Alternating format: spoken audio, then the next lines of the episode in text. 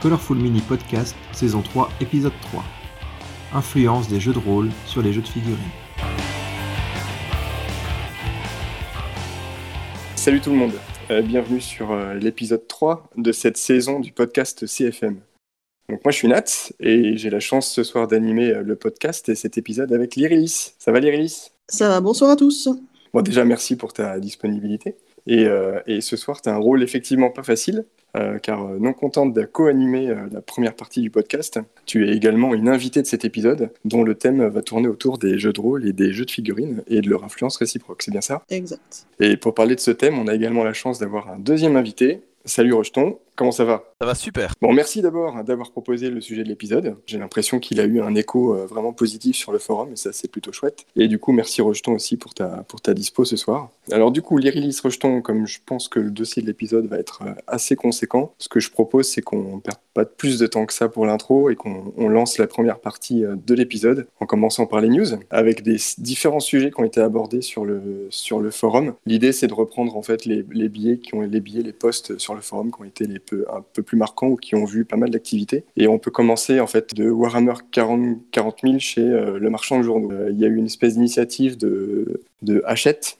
qui a lancé Warhammer Conquest. Euh, et donc au départ, c'est une offre plutôt alléchante. L'idée, c'était de récupérer chez son marchand de journaux un magazine par semaine. Et puis en fait, au fur et à mesure qu'on achète les, magazines, ça fournit deux armées complètes et puis de quoi euh, remplir largement une table de jeu en décor. Donc euh, ce que j'ai vu, c'est que le total de la collection, si on obtient tous les numéros euh, de Warhammer Conquest chez le marchand de journaux, ça coûterait aux alentours de 800 euros, je crois. Et alors qu'en réalité, dans un magasin Games, elle coûterait, si on voulait exactement la même chose, ça coûterait environ 1400, un peu plus de 1400 euros, je crois. Donc du coup, il y, a, y a, pas loin de 40% d'économie, c'est plutôt mal. Euh, et en fait, pourquoi j'en parle, c'est parce que sur le forum, il y a eu un, une belle activité autour de ce sujet-là. Parce que d'une part, au début, il y a une belle émulation. On voyait euh, les uns et les autres en fait qui essaient de se, de se signaler pour dire, bah, je l'ai vu à tel endroit tu peux pour quelqu'un, etc. C'était plutôt pas mal. Et pourquoi c'est euh, pourquoi c'est arrivé? C'est parce qu'en fait, euh, il y a eu visiblement une ruée euh, vers les premiers numéros, à tel point qu'il y a une rupture de stock sur quasiment tous les stocks en fait. Le stock dédié aux abonnés et le stock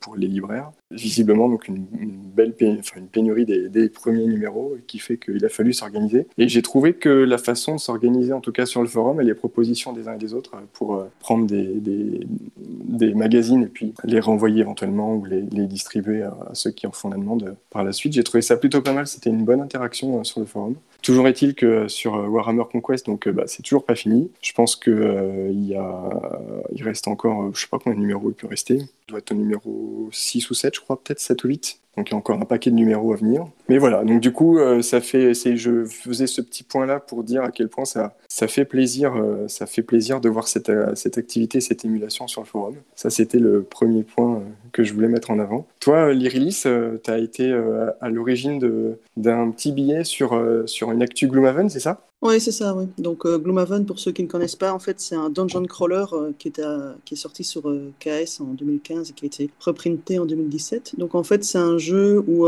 bon, particulièrement, nous, on est normalement plus figurines, mais en fait, là, il y a une dizaine de figurines pour les héros, et en fait, tous les ennemis, ce sont des standees.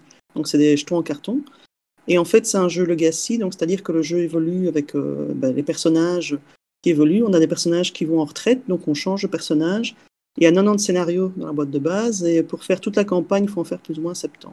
Donc moi, par exemple, je joue avec euh, mon époux. On a déjà fait euh, 20-30 parties, et sachant que la partie fait deux heures, faites le compte, ça fait beaucoup d'heures ce jeu. Donc voilà. Et en fait, ce qu'il y a, c'est qu'au début, c'était en anglais. Et alors, il y a eu des fous furieux, des fans sur euh, Havre Nuit, donc c'est un groupe sur Facebook, qui ont traduit la règle du jeu et euh, tous les scénarios, et ils ont fait une édition type euh, professionnelle, parce qu'elle est même mieux que celle de la boîte de base. Et donc il y a plein de gens qui sont rués dessus pour pouvoir jouer anglais-français, mais bon, au départ, il faut quand même être euh, ami des anglais pour pouvoir jouer au jeu. Et ça a tellement bien marché qu'en fait Asmodée a fait la localisation, et en fait le jeu maintenant est en précommande, donc la grosse boîte pour Noël.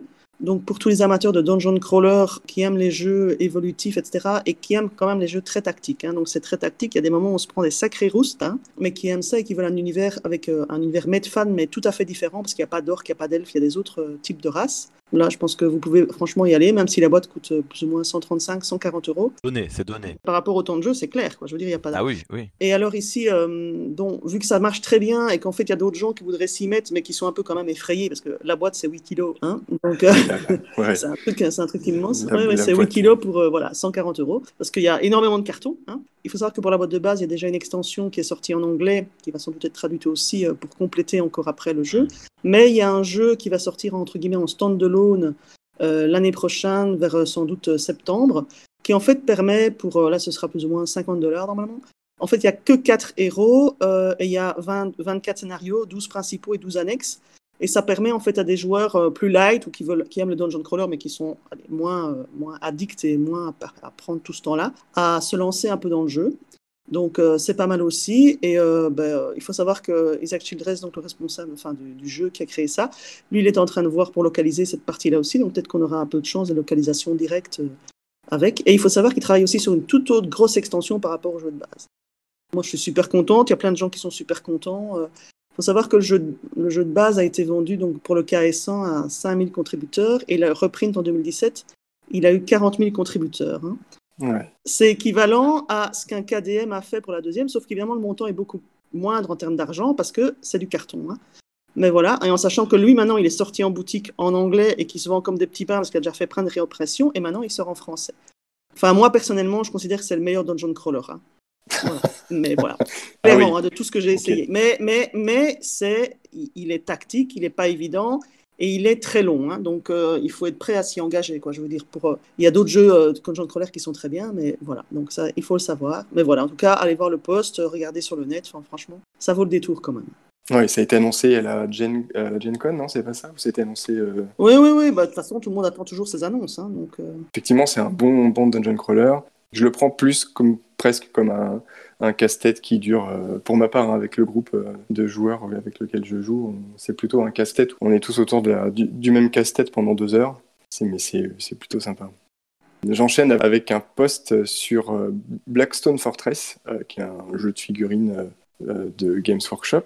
Et en fait, pourquoi j'en parle, c'est parce que depuis quelques temps maintenant, on a un membre euh, actif de la communauté qui s'appelle Metamec et qui fait un ensemble qui fait des comptes rendus de ses parties. Jusqu'à présent, on en avait assez peu euh, des releases. Je sais que tu avais fait aussi quelques comptes rendus de parties, toi aussi, sur le forum. Pas forcément de Blackstone Fortress, mais d'autres jeux. Et on en a finalement euh, assez peu. Et effectivement, Metamec euh, s'est proposé de faire plusieurs comptes rendus de parties. Et c'est vraiment très très sympa à lire, avec des belles photos de, des points importants, des moments un peu de bascule dans le jeu. Donc c'est c'est très sympa, notamment parce qu'on se rend bien compte que ce jeu est particulièrement tactique. Il y a des points de rupture dans le jeu où tu penses que tu contrôles tout et puis finalement tu contrôles plus grand chose.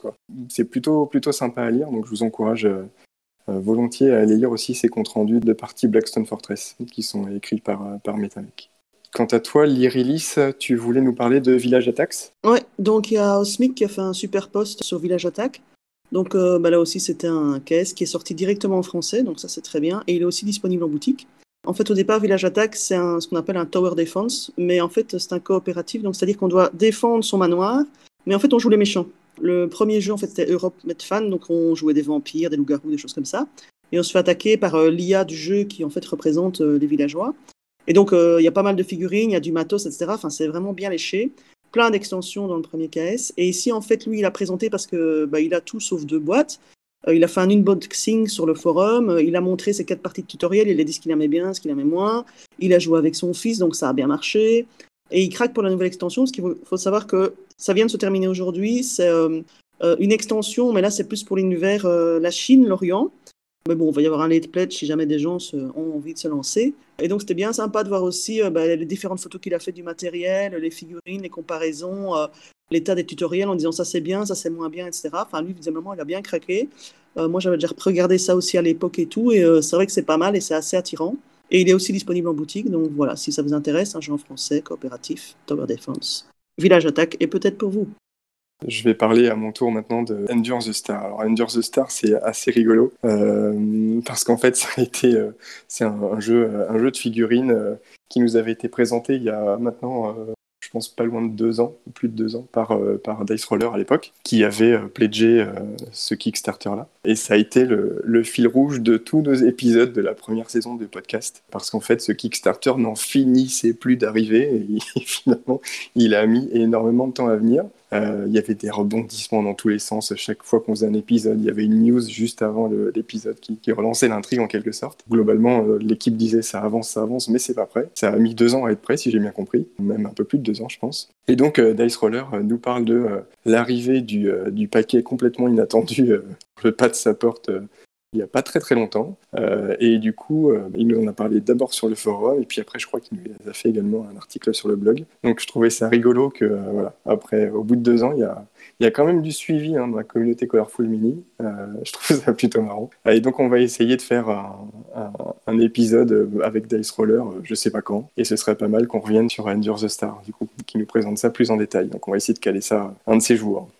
Toi, Lyrilis, tu voulais nous faire un petit point sur les différents défis euh, qui ont eu lieu en octobre Oui, donc en fait, euh, ben, octobre a été un mois très, euh, très chaud avec les défis. On a eu deux défis. Ouais. On a eu deux défis à la fois, donc ben bon, ça a super bien marché. Donc, ben, moi-même, j'ai proposé le défi.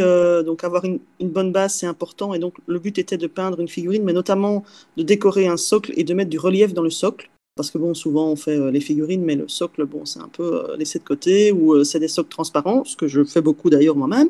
Et voilà, donc je me disais c'était pas mal d'essayer ça. X-Ben a fait un défi off sur Halloween, parce que évidemment cette saison, avec citrouille, squelette et tout le reste. Donc ça a super bien marché. On, avait, on a eu plus de 50 inscrits en total avec les deux défis. Euh, on a eu 50 validations.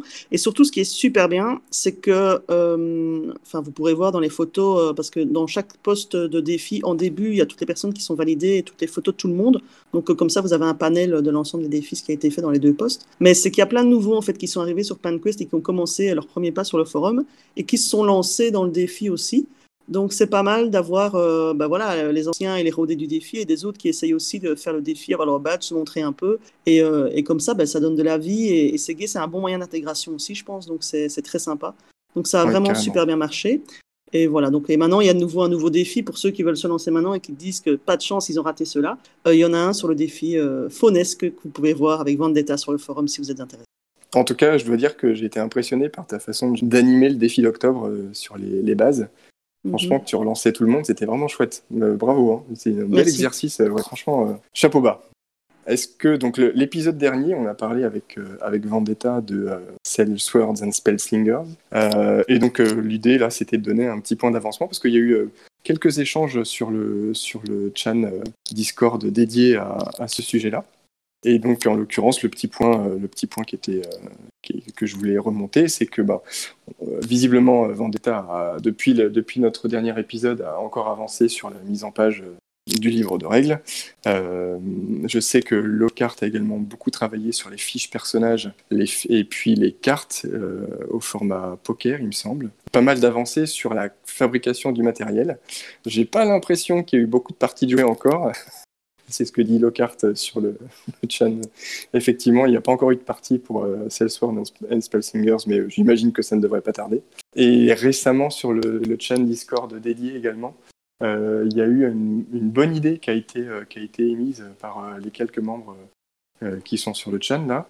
Salesforce and Spellsinger, c'est suffisamment générique pour que euh, on puisse proposer des campagnes custom, euh, que chacun, à la limite, puisse proposer une campagne custom dans un monde où, on va dire, un, une partie du monde euh, qui lui est propre ou qui lui parle le plus.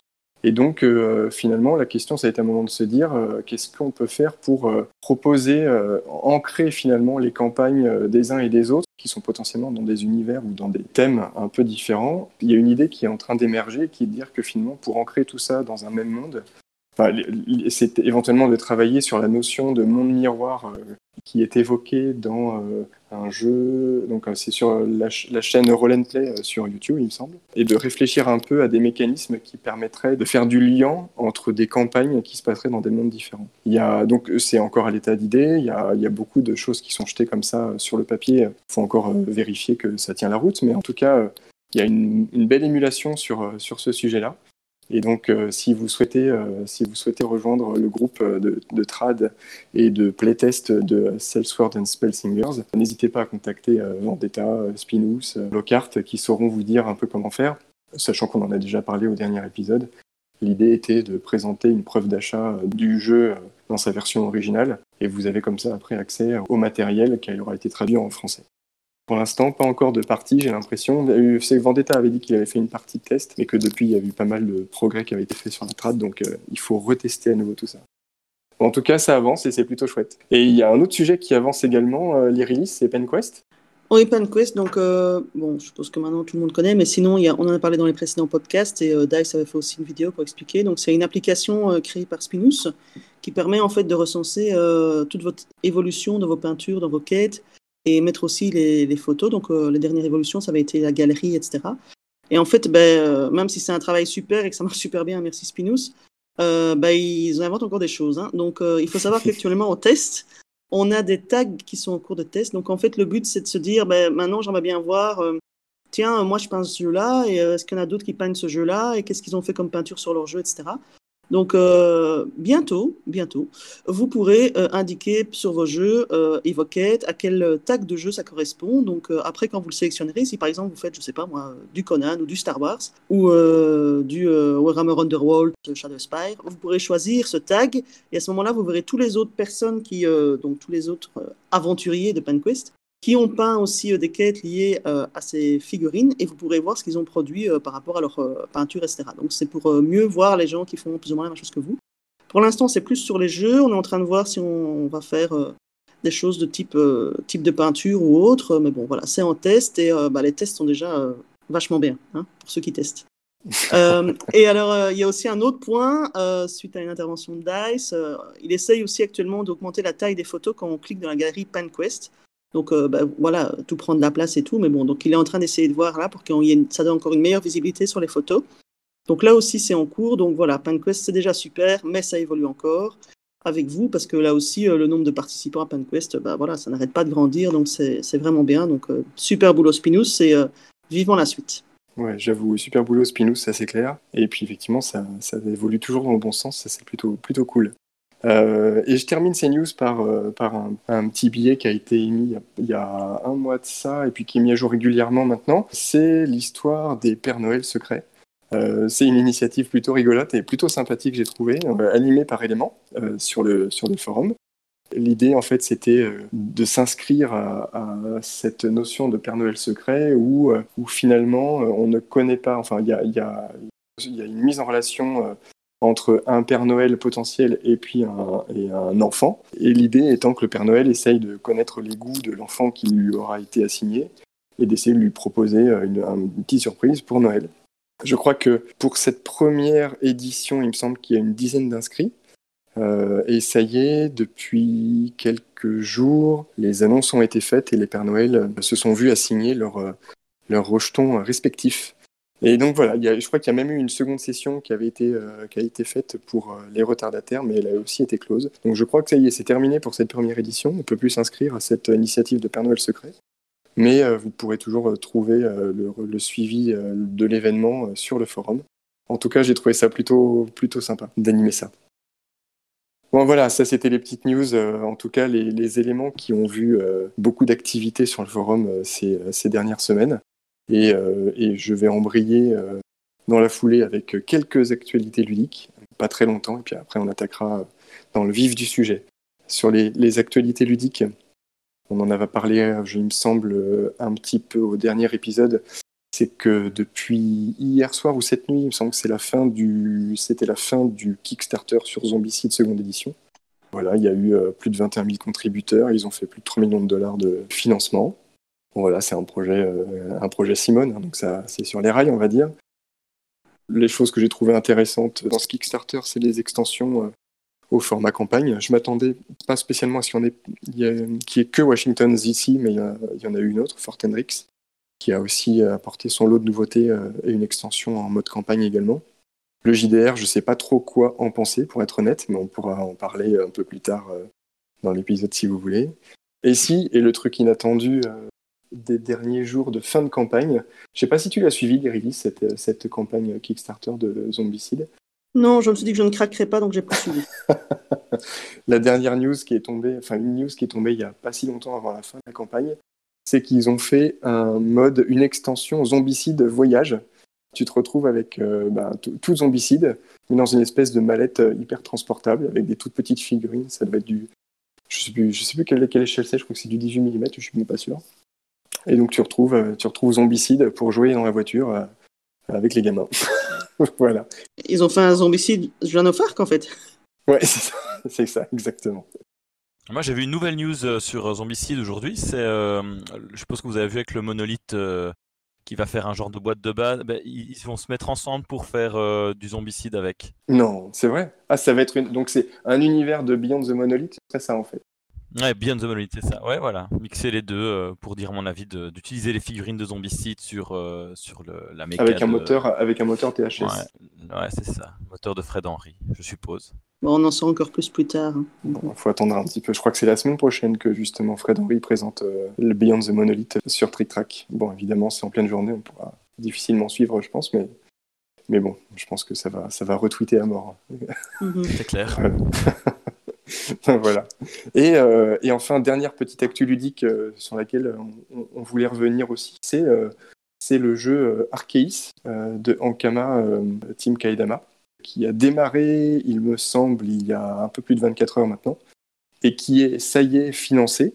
C'est bon, ils ont dépassé euh, le seuil de critique de financement euh, du jeu, donc maintenant il n'y a plus qu'à faire tomber les stretch goals.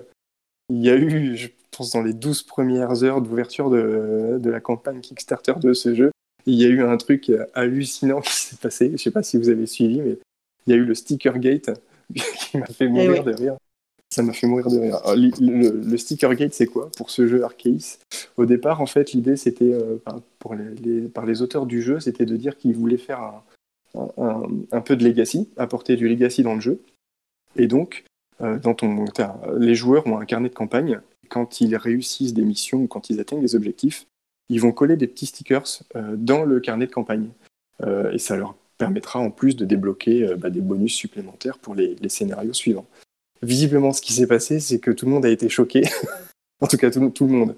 Tous ceux qui ont commenté sur le Kickstarter euh, à son ouverture ont été choqués par cette notion de stickers qui ne soit pas décollable, vous rendez-vous compte et le fait que par ailleurs, euh, donc euh, sur ce Kickstarter, pour 8 dollars, il me semble, ou 8 euros, tu pouvais rajouter à ton pledge 8 euros pour avoir un reset kit qui te fournirait euh, donc un, journal vierge du coup euh, et, euh, et, puis des stickers supplémentaires donc pour pouvoir refaire un reboot de ton jeu une fois que tu as éclusé la, première campagne. Bon, ça a eu des retombées assez fortes parce que, à force de crier que ces histoires de stickers qu'on pouvait pas décoller, qu'on pouvait pas du coup réutiliser, ça, ça, gênait vraisemblablement un, gros paquet de monde. Les auteurs du jeu se sont empressés de corriger le tir et du coup, voilà, en, 24 heures, ils, avaient, euh, ils ont proposé du coup un réajustement de ce truc-là. Et donc dans la mécanique maintenant, tu, dans le jeu, vous allez avoir toujours des stickers, enfin sous forme de post-it, donc repositionnables à volonté. Après, je sais pas pendant enfin, combien de temps tu peux repositionner un sticker euh, repositionnable, mais c'est peut-être pas fini cette histoire. Hein. Ouais, c'est possible. Parce que, allez, enfin, un gate pour eux c'est très bien, hein, parce que un gate dans une campagne KS, c'est bon, ta campagne elle a déjà réussi. Hein. Avoir un gate, c'est excellent pour ta pub. Donc ça, bien joué. Maintenant, il faut savoir que bon, sur BGG, il y a pas mal de monde aussi qui réagit. Et notamment, ben, tous ceux qui jouent à Gloomhaven, parce que nous aussi, on a des stickers à remettre, euh, qui, mettent, euh, qui font la comparaison et qui disent, bon, les stickers, c'est bien, mais en fait, ça marche pas si bien que ça. Enfin, les repositionnables. Donc, du coup, euh, il y a des gens qui ont commencé à leur dire de voir, mais vous devez faire comme dans Vang, où il y a un cahier, et en fait, il y a des inserts plastiques qui mettent des cartes, et alors on les glisse, et comme ça, là, il n'y a pas de problème. Donc, ce n'est peut-être pas fini. Mais bon, pour eux, c'est très bon d'avoir eu un gate et d'avoir réagi comme ils l'ont fait hier. Excellent. Hein excellent. Oui, oui j'avoue. Belle animation. En de gestion de campagne, c'est bien. voilà, du coup, c'était rigolo. Mais en tout cas, on les enfin, moi, je les. C'est plutôt, euh, c'est plutôt assez, euh, assez original en plus comme, comme jeu euh, steampunk égyptien. Donc c'était, bah, c'est marrant en fait au niveau du thème. Je leur souhaite un, beau succès. Et on finit ces actus ludiques avec, on va parler un petit peu des maintenant. Alors Essen, c'est le salon, la grand-messe mondiale du salon du jeu de société. Ça se passe en Allemagne, donc à Essen, et ça dure 4 jours, hein, je crois que c'est du 24 au 27. C'était sur le mois d'octobre. Selon BGG, j'ai regardé un petit peu l'édition de cette année, donc SN 2019. il y a eu pas moins de 1247 nouveaux jeux qui ont été annoncés. J'avais 1181 moi, mais bon voilà. Ouais, bon, c'est ma source BGG qui me disait ça. Elle doit être plus fiable. Je sais pas ce qu'elle vaut. Hein. Je sais pas ce qu'elle vaut. Une anecdote qui m'a fait beaucoup sourire. Parmi ces 1247 nouveaux jeux, il y a même eu un jeu de cartes présenté par Pornhub. Oui, oui, oui, tout à fait. voilà. Ici, oui, ah, Paratrafin et, euh, et Pornhub. Oui, oui, tout à fait. Donc, j'ai trouvé il était déjà là l'année passée, il me semble. Ah, c'est vrai? D'accord, entendu. il le présentait comme, comme si c'était une nouveauté, mais très bien. Bah, du coup, raconte-nous. Alors, toi, Rejeton, tu as eu la chance d'y aller, c'est ça? Oui, bah la chance, euh, il a fallu faire le forcing. Non, j'y suis allé avec euh, Grom, on y est allé même avec deux autres euh, potes qui ne sont pas sur le forum, on y est donc à la 4. Et on a, nous on est resté une seule journée. Et alors moi j'allais faire un retour surtout du hall 6, mais en gros, tous les halls sont très intéressants parce que c'est rempli, ça dégueule littéralement de, jeux à, tous les coins, c'est génial. Et alors le hall 6, c'est le hall jeu de figurines, jeu de rôle. Et j'avoue que euh, il est, enfin, pour moi, il était un peu décevant. Parce que moi, ce que j'attendais, c'était des, des, jeux très connus euh, et des, des petites euh, perles rares. Mais en fait, à part quelques jeux très connus, ben, il y avait un jeu allemand, Freebooters. Je sais pas si les gens connaissent Freebooters. puis il y avait un peu bah, vous voyez, bah, voilà, il y avait Dust aussi, ah, il y avait un peu Infinity, il y avait une table de saga, donc une table réellement 90 cm sur 90 cm, il fallait tourner autour, donc c'était ridiculement petit. Et euh, bon, il y avait quelques trucs, donc j'ai noté. Il y avait les mecs donc de euh, Grimlords qui présentaient l'extension Village Attacks. Il y avait euh, Beyond Humanity qui est sur Kickstarter aussi. Je crois que c'est un jeu de gestion. Il y avait Runal Jaune qui est sur Kickstarter aussi qui est un jeu où on lance des runes à la place des dés, qui n'a pas l'air de cartonner des masses. ils étaient tout seuls, personne n'allait près d'eux. Il y, il y avait Felderer, c'est donc une, boîte qui vend des, des, mousses dans des petites valises en tissu qui ne coûte pas trop cher, voilà, ouais, qui ne coûte pas trop cher pour mettre ses figurines. Euh, et puis en termes de figurines, vraiment, il y avait donc du Infinity dit, Wild Exodus, du Disque Monde, des vendeurs de dés assez comiques où on dirait un stand avec des, dés brillants qui sont assez chers le dé, je crois que c'est 8 euros le dé, un truc du style. Euh, des vendeurs un peu moins chers. Et après, tout plein de bêtises. Euh, des casquettes, des lunettes qui font de la lumière, des trucs qui n'ont rien à faire là. Il y avait un petit peu pour le GN, des haches, des épées en plastique. Et il y avait deux petits stands aussi, pas mal. Il y avait euh, euh Erdenstern et il me semble qu'il y avait aussi Midnight Syndicate. Donc c'est deux groupes de, de musique euh, pour mettre de l'ambiance. Donc moi j'apprécie assez bien Erdenstern. c'est pour faire du jeu, enfin quand on met du jeu de rôle ou quand on joue un jeu de société, ben, il y a des ambiances, il y a plusieurs, il y a le rouge, le vert, le voilà. Donc ici ils avaient sorti leur dernier album et il y avait ça. Alors, euh, pour faire un petit lien avec, euh, avec Gloomhaven, ce qui était assez comique, c'est qu'il y a trois ans à Essen, il y avait des piles, des colonnes énormes de boîtes. Cette année, il y avait une seule pile. Je ne sais pas ce que ça veut dire. Est-ce qu'ils en ont trop vendu? Je ne sais pas. Mais ça m'a fait rire parce qu'il y avait tout un endroit énorme rempli de boîtes et là, il y en avait juste une seule pile. Mais bon, voilà. Je pense que le marché est saturé. Le marché est complètement saturé par les web. C'est probable. Et alors, moi, ce que j'ai fait aussi, c'est oui, alors j'ai pledgé et euh, j'ai vu le jeu qui pourtant n'était pas super joli euh, de Ludus Magnus. Je sais pas si euh, vous voyez ce que c'est. D.I.E. Hmm. Non? Non, c'est un... Ah, ben, c'est un genre de, de, va dire un risk-like, mais oui, je veux dire un risk-like. On se pose, on doit explorer, on doit prendre les ressources et on doit un petit peu bloquer, à mon avis, il y a, des espèces de tuiles coupées en quatre. Il y a de la hauteur aussi, donc euh, en carton, hein, mais il y a de la hauteur pour pouvoir dire bah, je suis sur un pont, je suis sur un bâtiment. Et je sais pas trop comment ça se joue, parce que bon, c'est un KS, donc du coup, je sais pas si il est viable ou pas, mais pour le moment, j'ai pledgé, euh, on verra, on verra ce qu'il vaut. Sinon, Grom a fait aussi des photos de Zombicide, la V2. Il y avait euh, quatre tables. Il y avait aussi du Games Workshop que j'ai oublié, je suis désolé. Et je crois que c'est tout. Voilà, c'est tout ce que j'ai noté en tout cas. Il y avait Awaken c'était comique, mais ils vendaient leurs jeux familiaux. Il n'y avait rien. Il n'y avait pas Tented Grail, il n'y avait pas Etherfield. Euh, c'était comique parce qu'on voyait, des, on voyait Panda Games qui euh, montraient leurs euh, figurines en plastique, qui montraient ce qu'ils savaient faire avec du Nemesis, ce genre de choses. Et en fait, on les voyait pas sur le, sur le, dans, dans, dans le dans les halls quoi. Et de manière générale dans les halls, ben moi le truc qui m'a que j'ai acheté qui m'a plu c'est euh, je sais plus le nom de l'éditeur, c'est Too Many Bones le, jeu, c'est un c'est un jeu un peu de luxe, c'est ce qu'on fait Cloud Spire parce qu'ils ont des chips là des, des jetons de poker. Donc euh, et alors ça n'a rien à voir avec notre communauté mais il y a, un gars sur euh, sur Facebook qui je crois que c'est Belette qui est en train de traduire l'intégralité et les textes sont vraiment je vais pas dire un langage hobbit, mais voilà, c'est assez chiadé quand c'est écrit, donc du coup, ça, vaut la peine d'être bien lu. Et donc, il essaye en plus de, traduire avec cette espèce de, langage, on va dire euh, semi-homme, hobbit, je sais pas trop comment dire. Donc c'est assez intéressant. Donc j'ai pris le jeu. J'ai pas encore joué, mais j'ai déjà testé le jeu avec, euh, avec un pote et euh, il est vraiment, vraiment, vraiment, vraiment chouette. Ça se rapproche d'ailleurs de notre thème de ce soir. Très bien, bah, la transition est parfaite alors.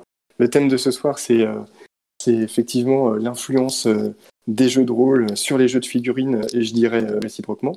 Euh, j'ai la chance de vous avoir Lyrilis et, et Rejeton tous les deux ici pour en parler.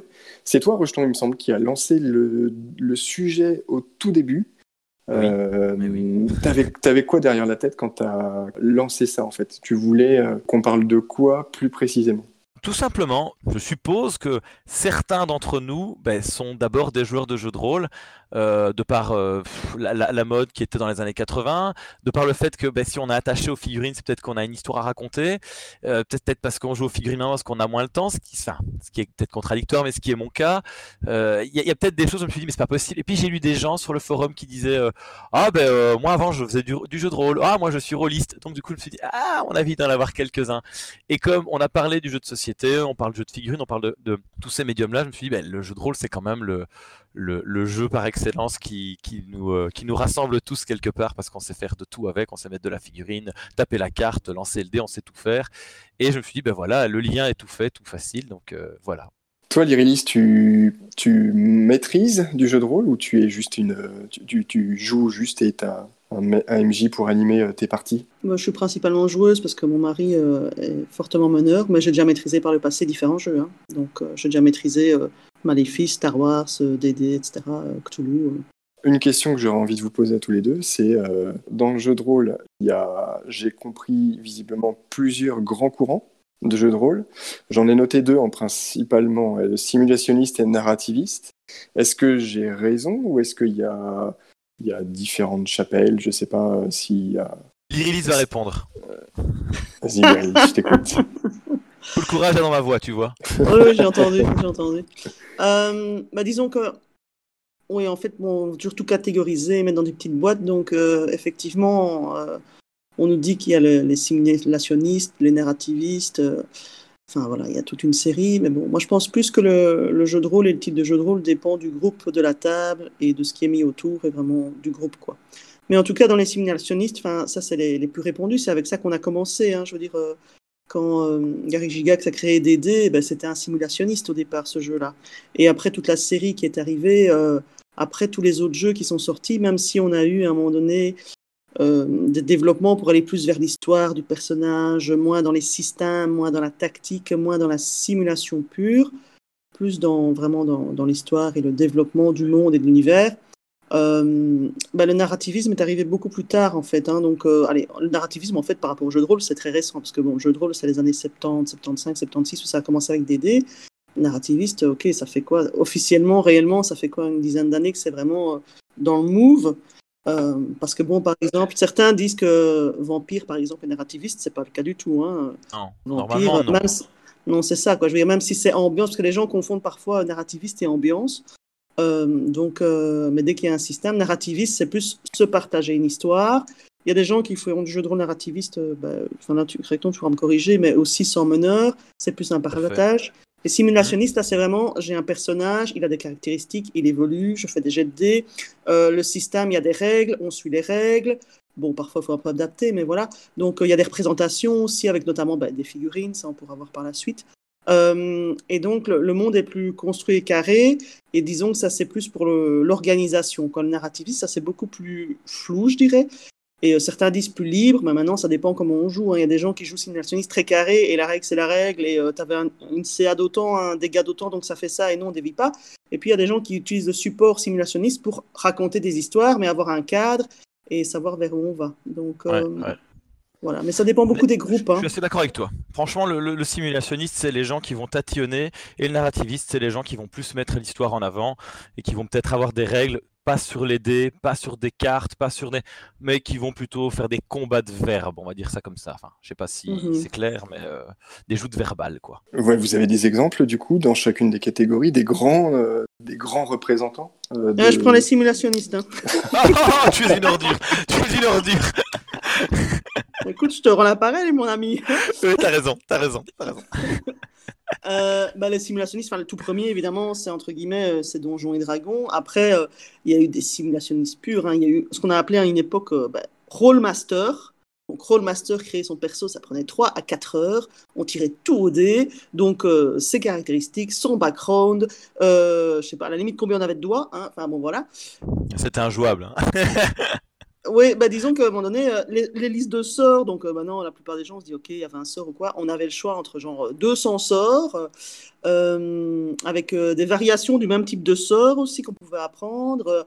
Enfin, tout était calculé, tout c'était un vrai truc, c'était un, un, jeu pour les, les Excellers, quoi. hein, je veux dire, fallait un tableau Excel pour jouer. Euh, Il y en a eu quelques-uns comme ça, mais après, bon, enfin, moi j'ai joué dans Rollmaster, hein, donc je me suis bien amusé à l'époque, mais euh, aujourd- aujourd'hui ça effraierait les gens. Mais à un moment donné, quand tu n'as presque rien, tu te contentes de peu. Oui, c'est vrai. Hein, donc voilà, donc, euh, donc voilà. Donc maintenant évidemment je ne jouerai plus à Rollmaster, mais bon voilà. Mais par contre il y a eu d'autres jeux après, hein, donc euh, bah, il y a eu tout ce qui était RunQuest aussi qui est revenu. Euh, Il y a, euh, enfin tout ce qui est simulationniste, c'est on essaie de, représenter ce qui peut se passer à une table et de, mettre tout ça dans des chiffres aussi. hein, Et dans des, conséquences possibles. Euh, alors, il y a la notion d'échec critique, réussite critique, euh, voilà, partiel, etc. Il y a des marges et des tableaux, on a des écrans avec plein de chiffres partout. Mais après, donc, au départ, c'est ça, et on peut se cantonner à ça, et on peut être effrayé, et après, on peut utiliser le système sans noyer l'histoire ni les héros. Hein, parce que le but, au final, du jeu de rôle, c'est quand même de vivre une aventure ensemble et de partager de l'émotion.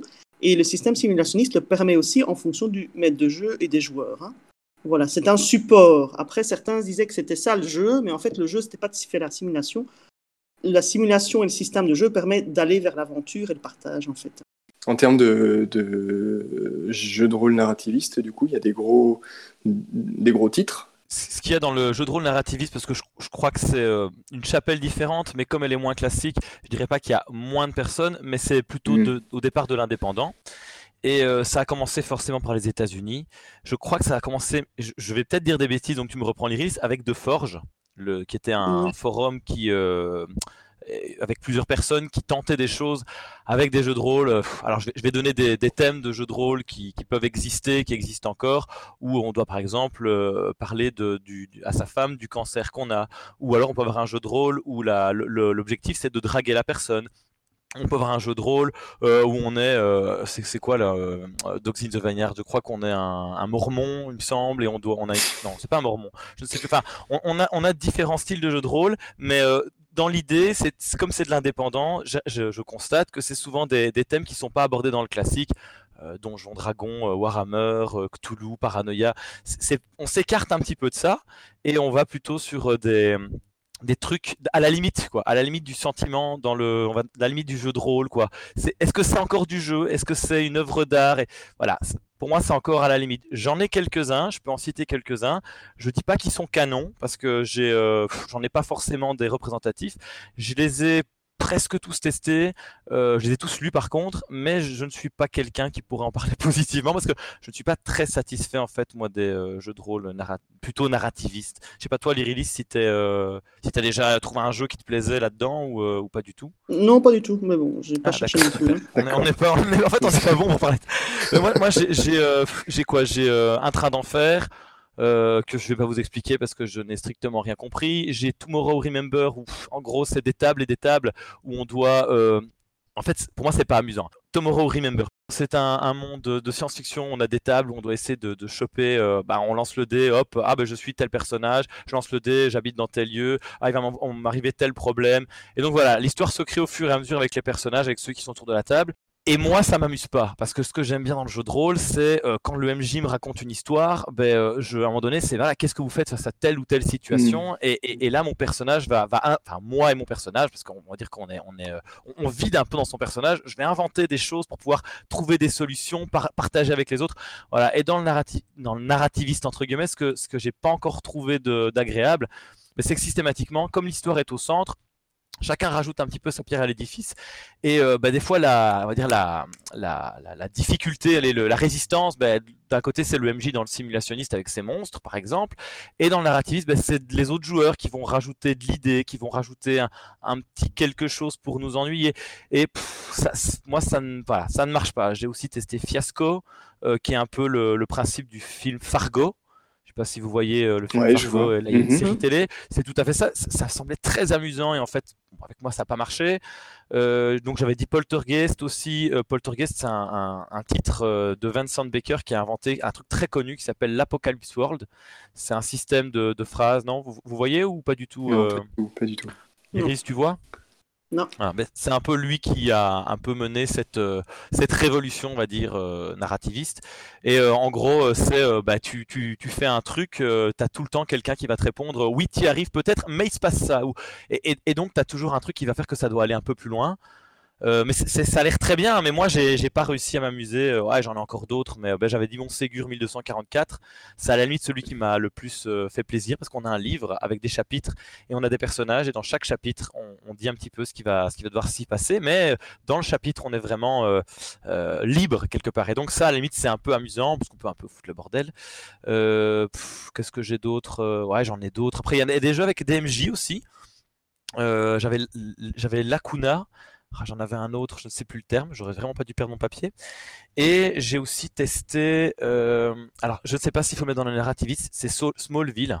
Le jeu de rôle Smallville oui, le jeu de rôle Smallville basé sur la série de Superman. Ok. On passe euh, les quatre premières heures à, faire les relations entre les lieux, les personnages avec des post-it sur un, papier géant. Je crois qu'on a passé 8 heures.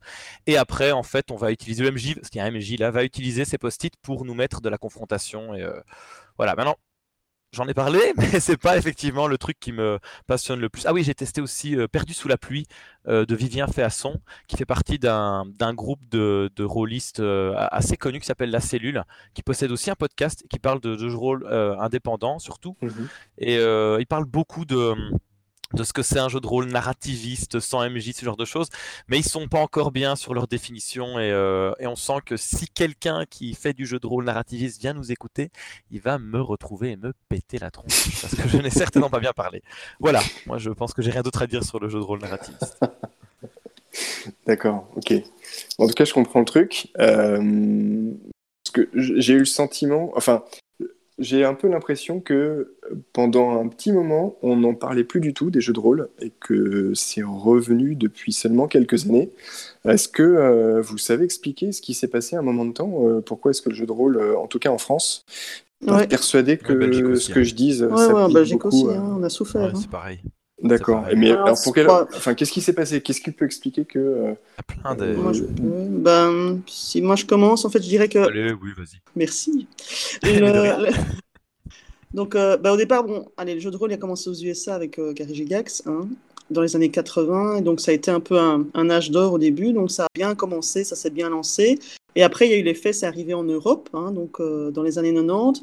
Et en fait, dans les années 90, ben, c'était super. On avait des magasins de jeux de rôle, on avait du, du jeu de rôle dans les magasins de jouets. Hein. On en avait, moi je me souviens avoir acheté mon premier jeu de rôle dans un Christian Sense, un magasin tout de vente comme euh, les magasins classiques, euh, enfin Toys R Us ou tout ça.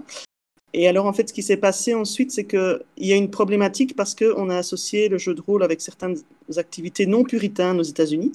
Et donc aux États-Unis, ça a commencé, ils ont associé ça euh, avec le satanisme et tout ça, enfin des jeunes perdus et tout. et alors en Europe, ça a été associé à tout ce qui était sectaire. Et en fait, du coup, ben, ils ont associé en fait le jeu de rôle. Euh, C'était montré comme dangereux, pratiqué par des jeunes en perte de repères qui pouvaient mener à des actes nuisibles. Et en fait, il y a eu ce qu'on a, il y a eu des affaires. Il y a eu des affaires. Donc, il y a eu en fait des jeunes qui ont fait des bêtises et euh, qui étaient associés au jeu de rôle euh, de façon correcte ou incorrecte, mais en tout cas. Donc, euh, et de ce fait-là, il faut savoir qu'il y a eu, euh, bon, bah, il y a un jeune qui s'est suicidé en France, et euh, bah, la, la, raison pour laquelle il l'a fait, c'est parce qu'il est terroriste et qu'il a perdu le sens de la réalité. Oh mon Dieu, oh mon Dieu. Mm. Il y a eu l'affaire de Carpentras en France, où euh, il y a des types qui ont été en fait dans un cimetière juif et ils ont, ils ont éventré 34 tombes. Ça, c'était dans les années début 90. Et en fait, on a pensé au début que c'était lié au fils du maire qui faisait du jeu de rôle. Bon, sept ans plus tard, euh, ils ont découvert que c'était des néo-nazis, mais qu'ils n'avaient pas fait de symbole néo-nazi. Mais entre-temps, il y a une émission française donc, euh, à la TV avec un psychiatre qui a dit que le jeu de rôle était un terreau fertile pour la sectarisation. Et puis ensuite, il y a une émission Ballet Masque de Mireille Dumas qui nous a complètement achevé en octobre 95 où en fait là, elle a expliqué effectivement, et notamment elle a repris ce fait de Carpentras qui datait de 90, mais qui n'avait pas encore été élucidé. Du coup, panique à bord des parents qui avaient des enfants qui faisaient du jeu de rôle. Moi, chance pour moi, euh, ben, j'avais déjà fait du de depuis pas mal de temps, j'avais 18 ans, mais je sais qu'à ce moment-là, dans le club, euh, on a perdu des jeunes membres, on n'a plus de jeunes membres pendant un certain nombre d'années. Euh, je sais que ma boutique, enfin j'avais deux, trois boutiques à Charleroi, il y en a une des dalles qui a fermé par la suite. Euh, et donc, il y a d'autres boutiques qui ont fermé, d'autres clubs, Notre club, lui, il a continué à vivre, euh, heureusement, mais euh, il y a des clubs ailleurs qui ont fermé, hein, parce que bah, les écoles ne les voulaient plus, etc. et donc, ça, ça a été une problématique. Et en même temps, donc, bah, il faut savoir que vu qu'on avait mauvaise presse, ben, bon, c'était pas évident, parce que voilà, en plus, il y a eu la période gothique. Moi, je me souviens que j'avais des gens au club qui étaient habillés en noir. Ça n'arrangeait rien. Hein euh, qui jouaient à Vampire, qui jouaient à Vampire. Et qui jouaient en plus à Vampire. Donc, euh, tu joues à quoi? Je joue à un sataniste. Et Enfin, bon, bref. Donc, les gens, euh, sans arrêter, il faut savoir qu'à l'époque, les gens étaient beaucoup moins geeks et ouverts à la culture geek qu'aujourd'hui. et ensuite, ben, il y a eu, du coup, il y a eu aussi l'effet ben, des jeux online qui ont commencé avec, notamment, les, fin, fin 99, il y a eu EverQuest qui a été le premier MMORPG. Donc, euh, me Porge, euh, me Porge, s'il te plaît. Me Porge, voilà, des super joueurs. Et alors aussi en 93, donc bon, ça, ça a vraiment bien pété en 95, 96, mais en 93, euh, Magic a commencé à arriver. Et après, il y a eu un glissement de joueurs de jeux de rôle vers Magic avec des clubs de jeux de cartes. et donc voilà, et vu que le jeu de rôle avait des préjugés, c'était pas évident de continuer à jouer avec son groupe de joueurs. Plus on était jeune, plus c'était compliqué de jouer à ça. Parce que bon, il y avait le, jugement extérieur des gens qui étaient nos joueurs et qui ne comprenaient pas qu'on fasse ça et pour qui c'était infantilisant etc. etc. Bon, voilà. Après, ça s'est réglé. Hein. Aujourd'hui, c'est le jeu vidéo qui a un problème, les gars. Hein. Euh, tension, tueur de masse. Mais bon, voilà. Donc, voilà. Moi, je peux faire le parallèle maintenant avec les jeux vidéo. Quand ils nous disent les jeux vidéo, ça rend violent, ben... mais non, pas du tout. Mais en fait, je me dis, en fait, on est en train de faire la mauvaise presse aux jeux vidéo comme on l'a fait aux jeux de rôle à une autre époque. Quoi. Hein. Donc, voilà. Ça, c'est le problème qu'on a eu à cette époque-là. Et j'aurais rajouté le jeu vidéo aussi, les écrans de manière générale, euh, qui a bouffé une petite partie des, des, joueurs, parce que c'est plus facile d'allumer sa console de jeu pour aller sur euh, un Final Fantasy VII que de, que de se taper. Euh, mais bon. D'accord. Bon, mais ceci dit, en fait, le jeu de rôle n'est pas mort et enterré en fait avec cette époque-là, et, et, et, en fait, il est super vivant. Mais c'est ça, c'est que j'ai l'impression que depuis depuis peut-être 3-4 ans, en tout cas en Europe,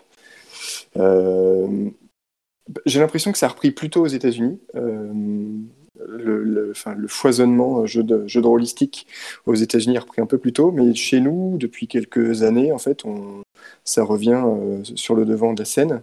Euh, on retrouve des moyens pour rééditer carrément, on retrouve du financement pour rééditer des, bouquins de jeux de rôle euh, qui avaient euh, disparu de la circulation, c'est ça? Oui, tout à fait, sur les plateformes participatif, ça, ça fonctionne. Ça fonctionne carrément. et, puis, et puis avec l'arrivée de YouTube, on voit arriver aussi les, premières chaînes où on fait du jeu de rôle filmé. et il y a des financements participatifs aussi pour subvenir, euh, pour soutenir ces chaînes-là. Euh, je pense notamment à Roll Play, par exemple, la chaîne Roll Play, qui fait, euh, qui fait vraiment, en tout cas, après, sur le fond, chacun pense ce qu'il veut, mais en tout cas, sur la forme, c'est le, montage, l'édition de, l'épisode, enfin, c'est plutôt pro, quoi. C'est vraiment. c'est vraiment, vraiment, pro et ça se rapproche de ce qu'on peut trouver depuis, enfin, de ce qui existait déjà depuis un petit moment aux États-Unis avec les, la chaîne de, euh, Will Wheaton, je sais plus comment elle s'appelle sa chaîne, où il faisait depuis un bon moment déjà, lui, pour le coup, du jeu de rôle filmé, euh, avec des stars en plus. Lui, il, fait, il faisait venir des, des stars sur ses, euh, sur ses épisodes. Nous, on a Maxime Chatham. C'est une star aussi. Enfin, une star aussi. Il, fait des, il, fait des, romans à succès, donc il faut reconnaître la chose. c'est vrai. vrai. Euh, alors du coup, d'après vous, qu'est-ce qui fait que c'est revenu en grâce? Qu'est-ce qui fait que d'un coup, depuis 2-3 ans, on reparle à nouveau du jeu de rôle? Je, commence ce coup-ci Vas-y, vas-y. Maintenant, tu me dis, hein, tu me coupes si tu estimes que c'est faux. Mais moi, je me, je me, dis que maintenant, le, le, geek, quelque part, est revenu à la mode. Euh, tu parles des chaînes YouTube, ce qui est, ce qui est vrai, les, les roll and play, tout ça, ouais. Et il y a aussi le fait que maintenant, ben, euh, avant, ça faisait infantile de regarder ah, que ce soit un truc avec des elfes. Il n'y avait pas beaucoup déjà, des elfes et des gobelins ou des pistolets laser et ce genre de choses. Et plus les années sont, ont avancé, et plus en fait c'est assumé. Donc les, les gens apprécient ça. Euh, on pourrait faire le parallèle aussi avec les, jeux de société qui, ben, on est un peu dedans, hein, qui font que c'est plus infantilisant. Et donc du coup, ben, le jeu de rôle commence à faire sa place tout doucement. Et, c'est euh, aussi en partie parce que le jeu de rôle est simple à expliquer, en tout cas pour du jeu de rôle classique, quand on voit que bah, il y a plein de gens qui, ont Netflix, qui regardent des séries télé, qui, bouffent du cinéma euh, à, ne plus savoir qu'en faire, qui téléchargent des films et qui en ont des, stocks et des stocks sur le disque dur. Et donc du coup, ce qui se passe, c'est que tous ces gens-là, ils ont plein d'univers en tête. Et qu'est-ce qu'il y a de mieux que le jeu de rôle ou le, jeu de société avec des figurines que pour vraiment se représenter la chose? Ben, voilà, il y a le jeu de rôle. Donc euh, ça, ça pour moi, c'est un des aspects importants. Et puis effectivement, le, fait que grâce à Internet euh, bah, que ce soit le petit artisan qui fait 500 euh, exemplaires de son jeu de rôle ou, euh, le, gros truc euh, sur la plateforme Kickstarter, ben, il y a plein de gens qui peuvent en fait trouver des portes d'entrée pour pouvoir montrer leur œuvre et montrer le, du jeu de rôle de toutes les façons. Il y a du podcast, il y a des gens qui sont filmés avec ou sans star, tu as des gens qui expliquent des règles, tu as des unboxings, tu as, pléthore de choses grâce à Internet. Ah, voilà, moi je pense que c'est aussi en partie, enfin c'est grâce à ça de base, mais il y a certainement d'autres raisons. Oui, là, je te rejoins complètement, Recton. Donc, moi, en fait, effectivement, euh, allez, moi, je dis merci Peter Jackson et Seigneur des Anneaux euh, au cinéma. Je dis merci J.K. Rowling, Harry Potter. Et euh, maintenant, je dis super pas de jeu de rôle. Oui, non, mais je veux dire, ne pas de les, rôle. Univers, les univers geeks sont acceptables, acceptés. Et là, elle a touché tous les gosses. Nous, ah les fans du Seigneur des Anneaux, les gens ont découvert un univers qu'ils connaissaient pas du tout parce que nous, on a lu les briques de 1000 pages. Hein. Hmm. et, mais les gens là, il y a plein de gens qui l'auraient jamais lu, mais par contre, les voir, oui. Et alors après, maintenant, Game of Thrones, hein, les dragons, les armures, les si, tout ça, c'est rentré dans la culture commune, même si c'est un truc de geek, mais bon, on est des millions, quoi. Je veux dire, Bientôt on est pas, Witcher. Oui, oui, bien sûr, de bientôt de Witcher. C'est devenu de la pop culture en fait. C'est plus. Oui, c'est ça. Et les... donc la culture geek maintenant euh, est, est, connue et les gens savent c'est quoi la culture geek. Hein, sans qu'on soit, on peut être un geek sans être un nerd aussi. Donc là, les gens font la distinction. Et aussi, il y a des geeks qui ont réussi quoi. Hein, donc euh, Zuckerberg, euh, boss d'Amazon, enfin Vin Diesel. Ouais, Vin Diesel, si tu veux. Ouais, ok. Enfin, je veux dire, euh, même, bon, euh, voilà. Donc, il y a plein de gens maintenant qui reconnaissent c'est quoi la culture geek. Ça ramène un pognon monstre, donc forcément, ça avance. Parce que, je veux dire, les super-héros, moi, je disais des, des Strange quand j'étais petite. Je veux dire, euh, ben, les gars, oh, machin, papier, enfin, les trucs en, en, collant, etc. Maintenant, bah, les héros, attends, Iron Man, tout le bazar, quand on voit ce que ça pète, enfin, voilà, je veux dire, donc, voilà, c'est. Maintenant, ça plaît aux gens parce qu'ils ont besoin de fantastique, ils ont besoin d'imaginaire, ils ont besoin de sortir du quotidien. Euh, et, les gens acceptent de vivre de l'émotion et d'avoir du rêve et de l'imaginaire. Donc euh, avant, l'imaginaire, comme euh, la directrice c'est vrai, c'est que c'était infantilisant, etc. Et maintenant, c'est un produit culturel comme un autre qui s'étend, qui se vend et qui n'est plus diabolisant ou, ou, négatif. Donc ça, je pense que ça, c'est un très bon point pour la culture, ouvrir aux univers, parce que les univers de jeux de rôle, c'est, comme tu dis, parallèlement aux séries, c'est multi-univers, multi-style, multi-genre. Et alors aussi, bah, effectivement, les plateformes participatives, quand on voit ce qui a été produit. Donc, il y a plein de rôlistes qui, malheureusement, n'avaient pas de boutique, les productions, etc. Et là, en fait, grâce au, participatif et au fait, euh, allez, merci Mondial Relais et tout ça, et aux ventes au monde entier, bah, effectivement, il y a plein de jeux qui se vendent et qui se produisent et qui ressortent et qui trouvent le, monde parce qu'il y a plein de gens qui ont joué au jeu de rôle et qui ont envie de retrouver le même type de jeu, etc.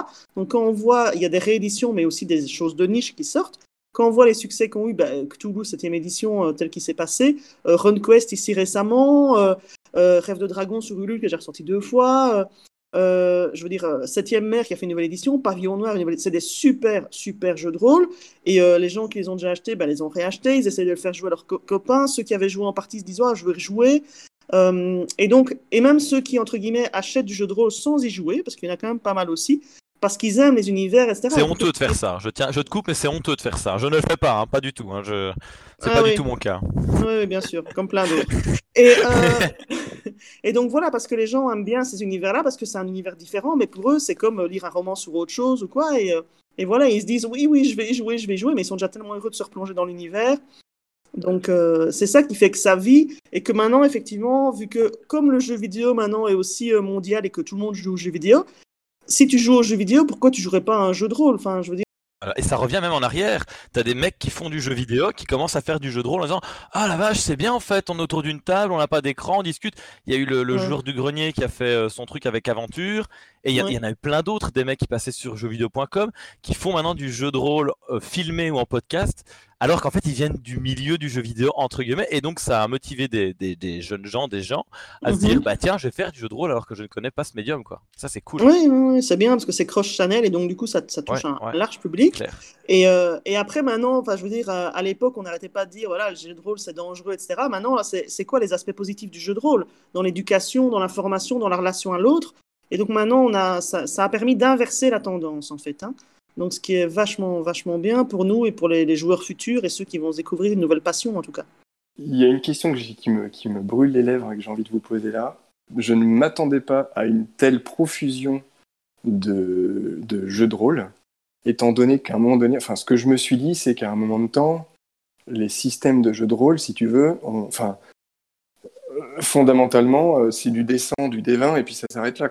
Il n'y a pas spécialement oh besoin d'avoir.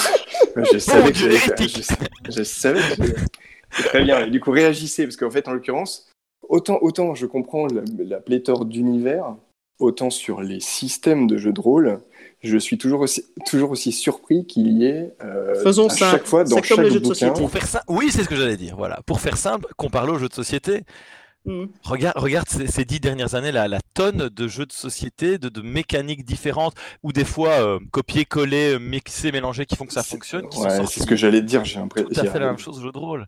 Il y a même un jeu de rôle. Ah, bah tiens, celui-là, je n'ai pas cité, Oltré, qui mélange, entre guillemets, qui mélange un peu jeu de plateau et jeu de, et jeu de rôle, parce que tu as, un plateau en hexagone que tu dois explorer à la façon Donjons et Dragons, avec des règles Donjons et Dragons. Tu, tu tapes des cartes, et là, tu as la, la, le, le joueur qui tape des cartes avec le MJ pour dire ah ben euh, et, en fait il écrit un petit texte et toi le joueur tu inventes ah ben j'aimerais bien que ce soit des squelettes parce que tu as dit qu'il y avait un trou dans le sol et donc euh, on descend il y a des squelettes et tu inventes un petit peu ton histoire tu explores le, le, truc et tu lances des dés donc tu as des cartes tu as un plateau il y a, il y a des, tu peux mettre un pion, mais tu mets pas de pion, et tu as des dés. Donc c'est vraiment, tu as aussi des jeux qui ont cet aspect jeu de société. Donc en plus de toutes ces mécas qui se mélangent les unes avec les autres, il n'y a aucune difficulté. Enfin, moi, je pense qu'il n'y a aucune difficulté à se dire que tu as même des gens qui font du jeu de rôle et du jeu de société. Hein. Souvent, j'ai constaté que les éditeurs francophones de jeux de société étaient tous rôlistes, ou presque tous rôlistes.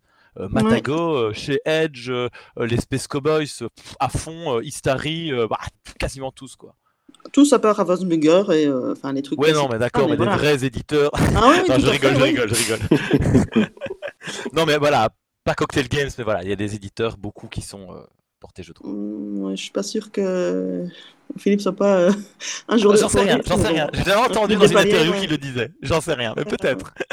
Mais bon, donc, euh, mais en tout cas, ce qu'il faut se dire, c'est que le jeu de rôle, il y a autant de systèmes que de jeux, parce qu'en fait, c'est comme dans un jeu de société, ils essaient de faire des systèmes qui vont coller au mieux à l'univers pour, pour fluidifier le jeu et s'intégrer au jeu. Donc, il y a des systèmes, le système de base, c'était simulationniste, parce qu'en fait, il faut savoir que quand on parle du jeu de rôle, etc., au départ, quand Gary Gigax a créé le truc, je reviens quand même aux fondamentaux. En fait, qu'est-ce qu'il a Il avait un, c'était il jouait au jeu de figurines d'armée et il s'est dit, je vais mettre des personnages avec des héros individuels et je vais euh, rajouter du Medfan. Et ça, c'est la naissance de DD. Donc, en fait, l'histoire, c'est que le jeu de rôle vient du jeu de figurines. Hein. Donc, euh, et après ça, ben, il a développé ses règles autour de ses héros, qu'est-ce qu'ils peuvent leur arriver, qu'est-ce qu'ils peuvent faire, etc. Et donc, il a essayé de faire un système qui correspondait à ce qu'il avait envie de raconter comme histoire. Par exemple, on a d'autres, on a des jeux de rôle, bah, c'est le dessin. Mais par exemple, dans euh, Deadlands, il y avait des gens de chips de poker hein, que tu utilises aussi pour ton destin, etc., que tu peux utiliser, dépenser. Il y a des jeux de rôle où tu utilises des cartes de tarot. Euh, Agone C'est pas Agone Oui, il y a Agone, mais il y en a d'autres aussi. Enfin, il y avait aussi avec euh, Maléfice, par exemple, pour tirer ton ah personnage. Donc il y a des systèmes de jeu qui utilisent des moyens différents. Bon, il y a les D100, il y a les D20, il y a les D6. Il y a aussi des dés euh, à, la enfin, à la fête où tu as euh, des plus et des moins pour savoir combien de réussite tu as ou tu n'as pas. Donc en fonction des jeux de rôle, et il y a des jeux de rôle entre guillemets sans, sans dés comme Ambre, c'est uniquement avec euh, des tarots.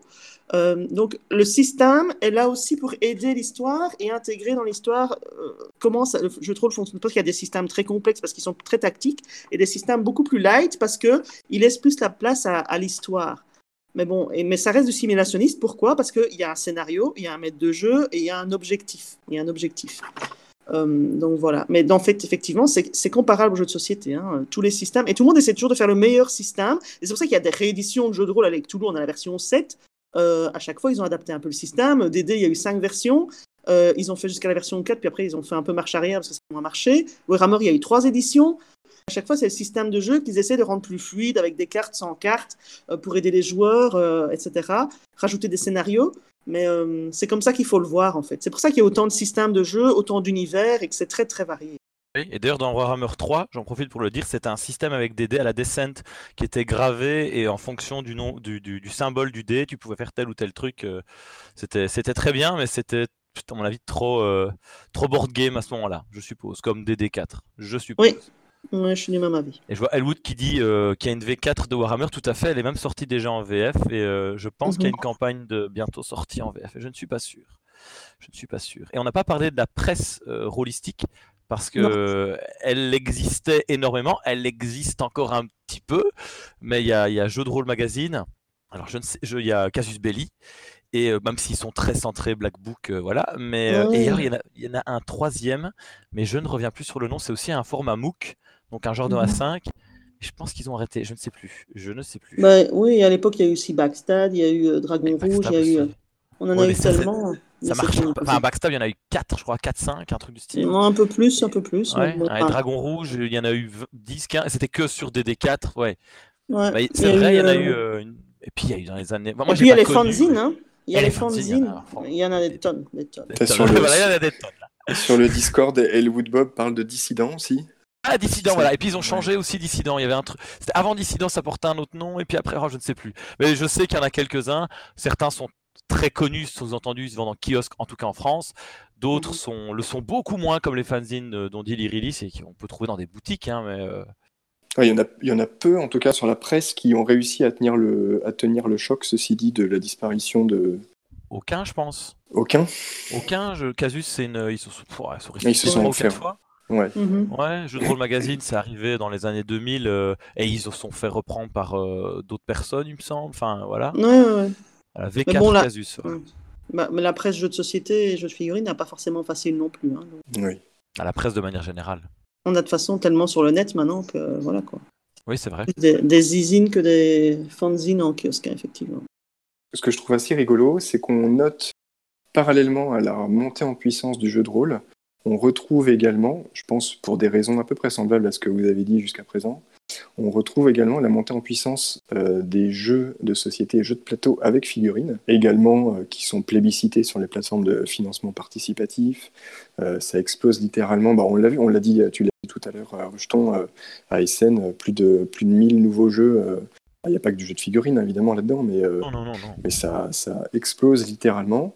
Et, et, et notamment, depuis, je dirais, un peu plus d'un an et demi maintenant, on note euh, un vrai euh, regain d'intérêt pour ces jeux de plateau avec figurines qui proposent des univers forts et qui proposent euh, une vraie immersion dans une histoire, une campagne.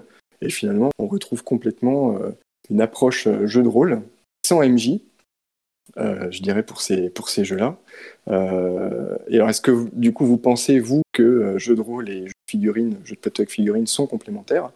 Euh, qu'est-ce qui, est-ce que voilà, est-ce que ça s'influence l'un l'autre? Est-ce qu'il y a des, euh, parce que finalement, j'ai l'impression que euh, ça a gagné en intérêt et c'est revenu sur le devant de la scène quasiment simultanément en fait, un peu de choses près.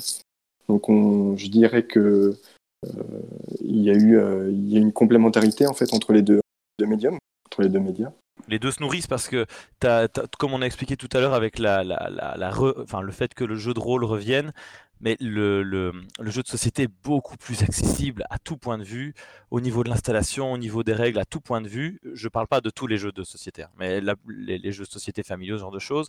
Et donc, du coup, ben, effectivement, quand tu vas à Essen, euh, tu as quand même la moitié de Essen, c'est du jeu familial. quoi toutes sortes de jeux familiales, hein, s'entend avec euh, du matériel plus ou moins cool. Mais, euh, mais donc, du coup, forcément, quand tu quand as cette porte d'entrée là, eh, le jeu de rôle, bah, il gratte un petit peu. Tu as, as, des gens qui font du jeu de société au départ. Moi, c'est aussi comme ça que, que j'ai. Euh, moi, c'est dans l'autre sens. En fait, j'ai découvert le, le, jeu de société grâce au jeu de rôle. au, vu du fait que le jeu de rôle mourait de plus en plus, je voyais des gens qui commençaient de plus en plus à jouer à des jeux de société. Et donc, du coup, je me suis intéressé. Et puis voilà, j'ai mis le doigt dedans, le bras et tout. Mais, euh, mais, sinon, il y en a qui font le truc inverse. Donc, euh, euh, ils commencent par des petits jeux de société, hein, des petits cocktail games, des petits trucs comme ça.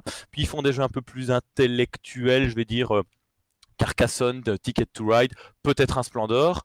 Et puis ensuite, bah, ils se disent tiens, qu'est-ce qu'ils font ces gens-là? Ils sont et, et, je pense qu'il y a ça aussi comme port d'entrée. Surtout comme on est, on est tous mis ensemble dans des conventions. Tu as toujours bien une tablée dans une convention, peu importe laquelle, où tu des gens qui sont autour du table en train de faire du jeu de rôle. Si tu des super belles illustrations, ben, tu des gens qui vont approcher. Des fois, tu des gens qui mettent ça en, comment, en, en animation quelque part, où ils mettent des figurines, des, éléments 3D. Je dis pas que tu n'en as pas qui n'essayent pas de, mélanger jeu de figurines et jeu de rôle, mais pour moi, de mon côté, c'est pas un truc qui, qui match. C'est pas un truc qui fonctionne réellement euh, à l'heure actuelle des tentatives de mélanger les deux, oui, mais du jeu de rôle avec un petit peu de figurines, j'en ai pas encore vraiment vu. Je vois plutôt des, mecs du jeu de société qui s'inspirent du jeu de rôle pour faire un mélange. Euh, comme Too Many Bones que j'avais cité tout à l'heure, euh, où on sent vraiment cette patte jeu de rôle. Il y avait euh, pour moi Horror Arkham qui le fait, Gloomhaven le fait. Il y, en a plein comme ça qui essayent de. Et puis il y a eu les, les, les, escapes avec Unlock, il y a le, le Time Stories. Enfin, c'est pas des jeux de figurines, mais c'est des jeux de société qui essayent de mélanger un petit peu les deux médiums pour essayer de faire un truc entre les deux où on se sent un peu dans du jeu de rôle, mais c'est pas vraiment du jeu de rôle. Euh, enfin, c'est ce que je vois, c'est ce que je remarque. Oui, moi par rapport à ça, je dirais que, allez, par rapport à la montée en puissance des jeux de figurines, L'explosion du jeu de société moderne, entre guillemets, bah, c'est 1995 euh, avec Catan. Hein. je veux dire qu'il y a eu euh, cette année-là le Speed Dayard, euh, et c'est à ce moment-là qu'on a pété les scores avec 300 000 exemplaires vendus, etc. Et tout à coup, le jeu de société rapporte. Et après, il y a eu toute la série, ben, comme Recton a dit après, bon, Les Aventuriers du Rail, etc. C'était plus, c'était à ce moment-là les jeux de société dit, les cubes en bois, hein, donc la réflexion, la stratégie, etc. Et alors, il y a eu aussi ben, ce qu'on appelle effectivement les Ameritrash, donc euh, c'est les jeux de figurines. Hein, donc à ce moment-là, on disait cube en bois, Ameritrash, et alors on devait se classer de nouveau. Oui, mais bon, on devait se caser dans une des deux catégories, mais moi je trouve que c'est moins fort qu'en 2000. Parce qu'en 2000, il, y avait notamment le site euh, Ankou à l'époque pour les jeux de société, et puis Trick Track est arrivé après, et euh, après Ankou s'est éteint, et Trick Track a pris l'essor qu'il a pris. Et là, effectivement, bah, Trick Track et Ankou, au départ, c'était tous des cubes ambistes. Et donc, euh, à on était un peu aussi les délaissés en disant, mais c'est pas sérieux ce que vous faites avec les petites figurines, à quoi ça ressemble, enfin bon, voilà. mais avec le temps, en fait, et parce que l'évolution du monde geek et de l'univers, l'univers est devenu de plus en plus important pour les gens, parce que l'émotion est devenue importante. Je pense que dans la société, il faut faire aussi un parallèle entre à une époque, il fallait euh, rester cartésien, euh, maître de soi, euh, etc. Et si on était émotionnel, eh ben, on était, entre guillemets, faible ou on n'était pas très sérieux. Et, maintenant, l'émotion est acceptée et de mise, et bon, voilà, dans tout ce qu'on voit dans la société, et avec les, séries aussi, pareil et tout ça. Et donc, enfin, moi, ce que je recherche dans le jeu de rôle et dans le jeu, etc., c'est le partage avec des gens et c'est l'émotion. C'est l'émotion qui fait que moi j'ai des souvenirs, j'ai des, parties mémorables et des moments mémorables. Et je me souviens plus de parties de jeux de rôle que de parties de jeux de société type cube en bois, par exemple. Hein. On peut ah se souvenir de certaines bah choses, mais voilà. Et c'est parce que l'émotion s'accroche au souvenir, et c'est quand même ça qui fait que, ben, à ce moment-là, on a partagé des bons moments et on est avec des gens. Et donc, il y a eu une époque aussi, voilà, c'était cube en bois, trash. Maintenant, ça a évolué. Maintenant, entre guillemets, tout est admis. Hein, parce qu'on est plus libertin dans le jeu, donc c'est très bien. Par rapport à ce qui se développe, le fait qu'effectivement, on a de plus en plus des jeux, donc quand même assez conséquent, hein, euh, avec des règles conséquentes et une histoire de legacy, parce que bon, il faut se rendre compte que le, saut qu'un joueur peut faire en étant un rôliste où tu as 200 passes de règles, mais en fait, c'est pas un problème, et que tu vois qu'il y a des joueurs de cube bois, euh, il y a 5 pages de règles, c'est un problème. Euh, voilà, donc il y a toutes sortes de populations, et bah, effectivement, passer de l'un à l'autre directement, c'est un peu le grand saut. Hein. Donc euh, ici, ce que on voit effectivement, c'est que par exemple avec des jeux comme euh, KDM, donc Kingdom Monster, euh, qui est un jeu au départ donc de figurines, mais avec effectivement une histoire legacy, une campagne qui coûte un pont, hein, qui coûte un pont. Là, celui-là Oui, j'ai acheté la boîte de base. Je me suis Mais bon, donc, il faut savoir que pour ceux qui connaissent pas Kingdom Monster, donc c'est un univers extrêmement sombre avec euh, des figurines splendides. Euh, il faut tout monter, tout coller, etc. Donc, euh, bon, c'est pas du, du, prêt à jouer. Et c'est très glauque. Et l'histoire, en fait, au départ, c'est que on est, en fait, c'est un coopératif contre le jeu avec une IA. On a quatre survivants, donc on peut jouer en solo, en coop, etc. Et en fait, on, commence le jeu, personne ne sait parler, on est à moitié nu, on a un pagne et on a un caillou, et en fait, on commence l'histoire, on se fait attaquer. Déjà, il y en a qui meurent. Et après, le jeu évolue, et en fait, on acquiert la parole, on développe son camp, on développe ses artefacts, etc. Je l'ai, j'y ai pas joué, mais j'ai eu le début pour savoir ce qui se passait. et après, ben, ça évolue. Donc, il faut savoir que ce jeu, ben, c'est, donc, c'est les gens qui sont engouffrés là-dedans. Au premier KS, il y avait 5000 contributeurs, 2 millions de dollars. Au deuxième, au 1.5, il y avait 19 000 contributeurs, 12 millions de dollars. C'est le plus gros record jamais fait. Oh, ouais. Donc, euh, je veux dire, il y avait des... moi, j'ai regardé le 1 et puis j'ai laissé passer. Je me suis dit, moi, je le connais pas, il vient de sortir ce gars, je me suis méfié. Le 2, je me suis dit, ah oui, ça a très bien marché. Puis je me suis dit, OK, si je fais un all-in, c'est combien? 1200 dollars. OK, je passe. Et donc voilà. Bon, au final, j'ai quand même pris euh, la boîte de base parce que c'est que en anglais, parce qu'en fait, il y a un forum de fana aussi en français qui ont fait la trad du bouquin, etc. Et là, en fait, j'ai sauté sur la trad, j'ai commandé la trad et j'ai dit après, j'achète le jeu. Donc, j'ai acheté la trad du, livre de règles avant d'acheter le jeu. Donc, c'était très bien. Donc, voilà, mais maintenant, je dois toujours le monter. Et alors, il y a aussi récemment Tainted Grail, que pas mal de gens du forum ont craqué, euh, où là aussi, c'est euh, avec des personnages, une histoire qui évolue dans le temps, entre générations, etc. Et donc, là aussi, euh, bah, il, y a, eu 41 000 contributeurs directement, 5 millions de livres. Ils sont en train de livrer la vague 1 en anglais. Et là aussi, donc on voit que les joueurs de jeux de société, ben, déjà, bon, ça doit être au départ des Ameritrashers, mais vont aussi faire des jeux avec Legacy, avec des histoires qu'on doit répéter avec un même groupe. Parce que au départ, le jeu de société, le gros avantage en termes de timing, c'est je sors mon jeu, je fais une partie, en une heure et demie, c'est bouclé. Mmh. Bonjour, au revoir, je change de groupe, etc.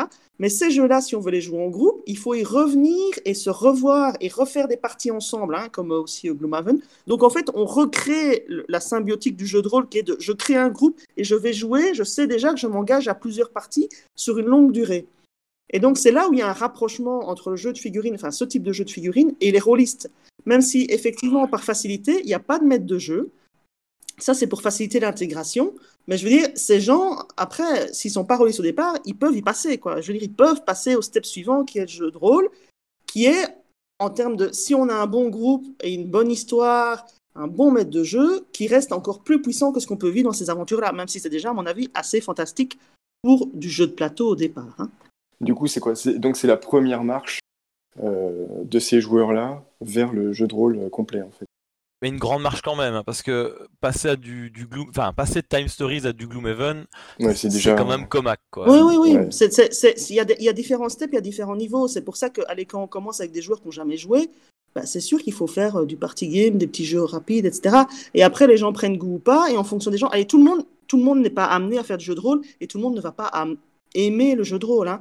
Je veux dire, mais les joueurs qui sont dans ce, cette, tendance-là et ce move-là, mais même des joueurs qui font des jeux plus light et qui n'ont pas envie d'aller jusque-là, vont peut-être faire des jeux de rôle. Parce que les jeux de rôle, il faut se rendre compte que tout n'est pas spécialement complexe. Hein. Il y a des jeux de rôle aussi où on peut faire du, one-shot, une soirée, on fait ça, et après, basta, on changera de jeu ou autre chose, et c'est pas grave parce qu'il y a des scénarios qui sont non legacy, non à campagne. Hein. Comme tu dis ça, j'en profite pour dire qu'il y a Hachette, Larousse et d'autres maisons d'édition qui sortent en ce moment, ça fait un an ou deux, euh, des, des, des, boîtes pas très chères à 14-15 euros, euh, le, la, partie de jeu de rôle avec genre 6 euh, scénarios dedans, one shot comme tu dis justement, qui font que c'est familial avec un scénario pirate, un scénario zombie, un scénario médiéval fantastique, pour que tout le monde puisse faire un petit peu l'idée de ce qu'est le jeu de rôle basique, avec très peu de règles, très peu de fiches, et donc ça, ça peut être aussi une porte d'entrée. Quoi. Mmh. Oui, ou par exemple des jeux plus light comme euh, Mice and Mystics ou Histoire de Pluche, par exemple. Ben, c'est aussi euh, faire vivre une aventure et avancer. Là, c'est plus familial enfant. Mais en fait, ça fait partie des prémices euh, qu'on pourrait dire par rapport au jeu de rôle aussi. Hein. Je veux dire, c'est un, ouais, un ouais, bon ouais. aller en attendant. Quoi. Donc, euh, moi, je trouve ça très bien. C'est très bien. Il y a d'ailleurs des gens qui disent que c'est du jeu de rôle, euh, qui, qui comprennent pas encore que non, c'est pas vraiment ça le jeu de rôle, c'est une base de jeu de rôle parce qu'il y a des les statistiques, il y a de la chance au dé, des machins. Mais mais il y a des gens qui disent ah ouais c'est du jeu de rôle, mais c'est bien qu'ils peut-être qu'ils pensent ça pour se dire ah si tu penses que tu fais du jeu de rôle, regarde, enfin je dis pas, hein, mais tu peux mmh. montrer peut-être en disant regarde ce que c'est euh, vraiment euh, tout l'univers que tu peux avoir. Euh, et tout, ouais. tout, tout, ce que tu peux voir. Bah, c'est ça la compréhension du jeu de rôle en se disant tu as la full liberté, Et ça, c'est vrai que pour les gens, c'est complexe. Hein, c'est complexe à, à, imaginer s'ils sont pas dedans. C'est comme quand tu regardes, enfin, pour ceux qui aiment l'impro, par exemple, et qui suivent l'impro, ben, l'impro, au départ, c'est pas scénarisé, il y a un thème, et là, on sait que ça peut partir dans tous les sens. Et en fait, une partie de jeu de rôle, c'est pareil, sauf que quand il y a un univers, il y a un cadre, et qu'il y a quand même une finalité qu'on veut atteindre avec le groupe, et on a un personnage défini pour toute l'histoire. Mais, mais c'est en termes de liberté, il faut s'imaginer que c'est un peu pour ceux qui veulent faire une, une comparaison. Quand tu fais de l'impro, tu es full libre au départ. Et après, tu t'adaptes en fonction des gens avec qui tu joues et du, du terme imposé et de l'histoire. Mais tu es libre. Et donc, ça aussi, ça, c'est ça l'attrait du jeu de rôle, c'est que tu es libre et tu peux aller très loin dans un sens comme dans un autre. Hein. Mais du coup, à la, question, euh, est-ce qu'il euh, y a une influence du jeu de société ou jeu de figurines euh, vers le jeu de rôle, donc on va dire la réciproque, de ce qu'on dit depuis tout à l'heure, j'ai le sentiment que finalement, c'est pas dans ce sens-là que les choses se jouent. En fait j'ai pas l'impression non plus, hein, comme on a parlé des éditeurs, moi je pense que c'est plutôt euh, les mecs qui faisaient du jeu de rôle dans les années 80-90, les, maisons d'édition, Multisim et tout ça, qui ensuite se sont dit ah ben on va, vu que le jeu de société fonctionne, on va aller vers ça. Mais peut-être que, mais euh, je sais pas, l'Irilis, t'as as déjà, tu connais des trucs où euh, c'est dans l'autre sens? Pour moi, clairement, le fait qu'on fasse des. Allez, moi, il y, a de l'influence de, des rôlistes vers intégrer les KDM. Enfin, tous ceux qui font ça, c'est des rôlistes au départ, il hein, ne faut pas se leurrer. Hein. C'est des gens qui veulent raconter une histoire et évoluer là-dedans. Euh... je cherchais le contre-exemple, je cherchais le contraire, justement. Ouais, je pense pas qu'il existe. Mais j'ai pas le sentiment que ça se joue dans ce sens-là, oui, en effet. Non, non, c'est plutôt. Euh, allez, je veux dire. Enfin, je veux dire, tous les gens de Monolith, enfin aussi euh, Fred Henry, etc., enfin, tout le monde. Euh, je veux dire, euh, Fall, c'est aussi un rôliste. Je veux dire, il a fait Trick Track et euh, jeu de société, ça marche à fond, mais c'est un rôliste au départ. Enfin, on est tous des, tous les, les fanats du jeu au sens large et qui, ont, qui aiment les univers étendus sont des rôlistes et après ils essaient de l'interpréter via d'autres supports parce qu'à un moment donné, tu as moins le temps pour ci, tu as plus le temps pour ça. Tu aimes le jeu, tu vas avancer dans le jeu, tu vas avancer là-dedans.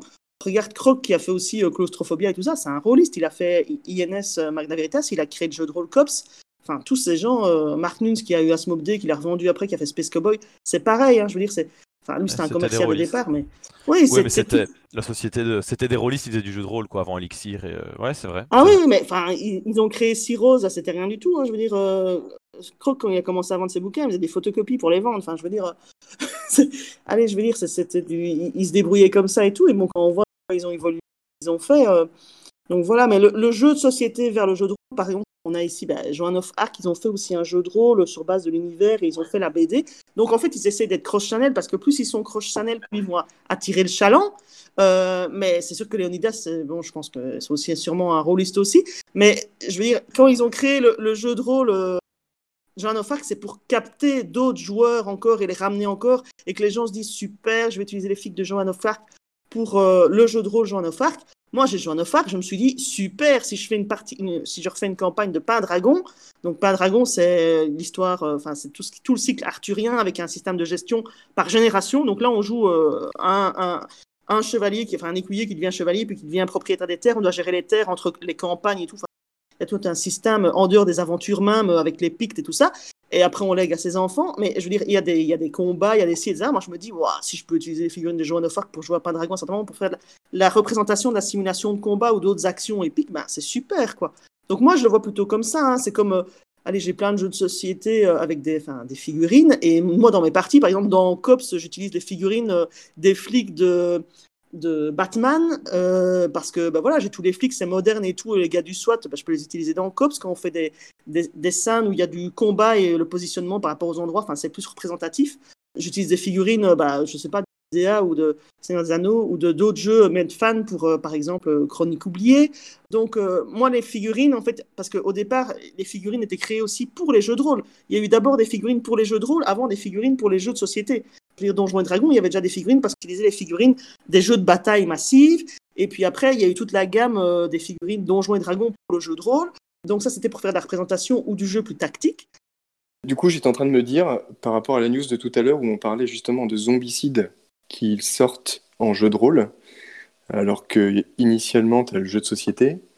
Euh, j'ai pas creusé assez le livre euh, de règles du jeu de rôle, justement, de zombicide. Mais c'est pareil, je suis en train de me dire que finalement, euh, il aurait très bien pu sortir un jeu de rôle sans que le jeu de société soit préexistant en fait. Il est possible que ce soit parce que justement, ce sont tous des rôlistes. Ouais, On parlait de Joan of Arc, Mythic, Bat euh, Mythic Battle, il n'y a pas un jeu de rôle de ça aussi? Enfin, je sais plus. Euh, Zombicide, il y en a d'autres qui ont fait ça. Il y a Roots aussi qui a sorti son jeu de rôle. Oui, c'est vrai, Roots a sorti son jeu de rôle. Ouais. Une... ouais, il est possible que ce soit une façon d'étendre un peu le. Ah, on est des rôlistes à la base. euh, punaise, on a le vent en poupe. Là, on en a vendu autant. euh, on va sortir un petit jeu de rôle, les gars. On va sortir le doigt du cul. Moi, je vois ça comme ça, vraiment le, le côté. On va faire plaisir parce que on va en vendre quelques-uns maintenant qu'on a un peu plus de notoriété. Et donc, du coup, ben, ouais, des gens comme moi et certainement comme l'Irilis hein, qui qui tombent dans le panneau et euh, des fois, on achète des choses euh, qu'on regrette ou pas. hein, euh, mais Mais si ça amène du, du monde au jeu de rôle, moi je dis bravo. Hein. ah bravo, oui, c'est ça. C'est bien, c'est bien de montrer comme Super. ça. Oui, c'est vrai. Super. Et s'ils font des systèmes simples dans Zombicide, etc., pour que les gens se fassent des parties comme ça, et après Ouais. utilisent les figurines pour leur partie, moi je dis bingo, hein. franchement, Ah, super, super.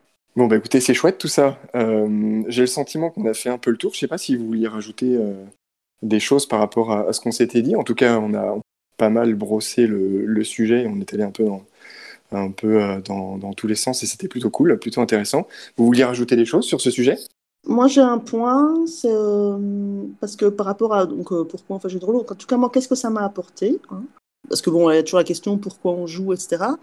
Mais euh, moi, jeu de rôle, ce que ça m'a apporté déjà, bon, moi je joue euh, au jeu de rôle et enfin, je trouve que c'est le summum du jeu parce que euh, c'est pour moi le meilleur vecteur ludique, parce que bon, j'aime jouer de toute façon à quoi que ce soit, donc euh, hein, pas jeu de rôle, jeu de cartes, enfin n'importe quoi.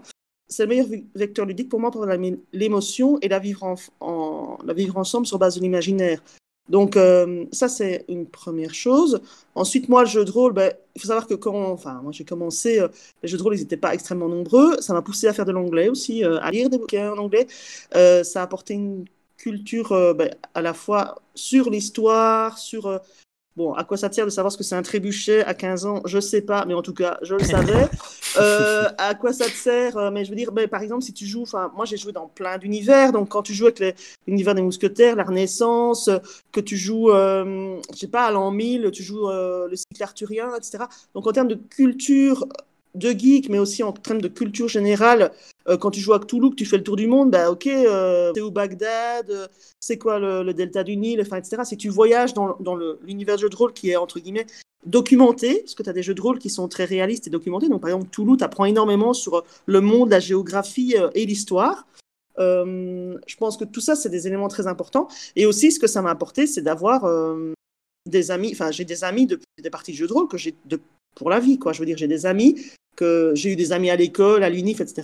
Mais euh, mes amis euh, de partie de jeux de rôle, ça, c'est mes amis d'il y a- d'il y a- d'il y a 30, enfin, ouais, plus de 20 ans maintenant, euh, qu'il reste. Et euh, parce que le jeu de rôle, le jeu permet, enfin, quand tu joues une heure avec quelqu'un, tu as déjà un peu capté c'est quoi son profil.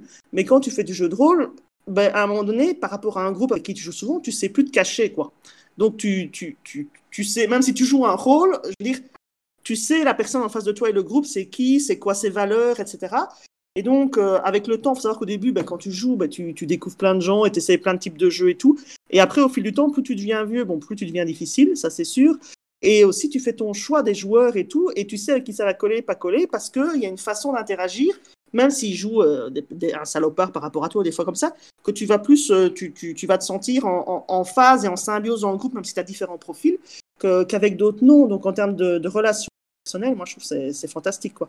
À partir du moment où on arrive à, trouver vraiment le bon groupe et les bons joueurs, et ça, c'est important, et par rapport au bon type de jeu aussi. Hein. Euh, parce que moi, par exemple, j'expliquais euh, avant qu'on commence que moi, actuellement, j'ai trois parties en cours. J'ai euh, Chronique oubliée, j'ai Cops et j'ai Eberron. Donc ça, c'est dans l'univers de Donjons et Dragons. Et, voilà. Et donc là, je joue avec trois groupes. Donc bon, mon mari est- meneur pour deux des parties. On a des amis. J'ai un joueur qui est sur deux tables, mais pour les trois autres, enfin pour les trois tables, sinon j'ai à chaque fois des joueurs différents parce que on joue des styles différents. On joue à Chronique oubliée on fait enfin un genre de. Là, on a un genre de bande bisounours. À Eberron, on est très sérieux euh, dans la partie qu'on fait. Et à Cops, c'est un peu le délire et euh, à certains on dérape quand même vachement. Donc, ça dépend les groupes et les joueurs et euh, le style de jeu qu'on veut mettre à sa partie. Et donc, entre guillemets, tout est possible. C'est comme dans une série, vous regardez une série et vous dites une série super sérieuse enquête, et puis après, c'est euh, Décon complète, euh, Love et and Peace, et puis après, c'est euh, c'est trash et on tue tout le monde.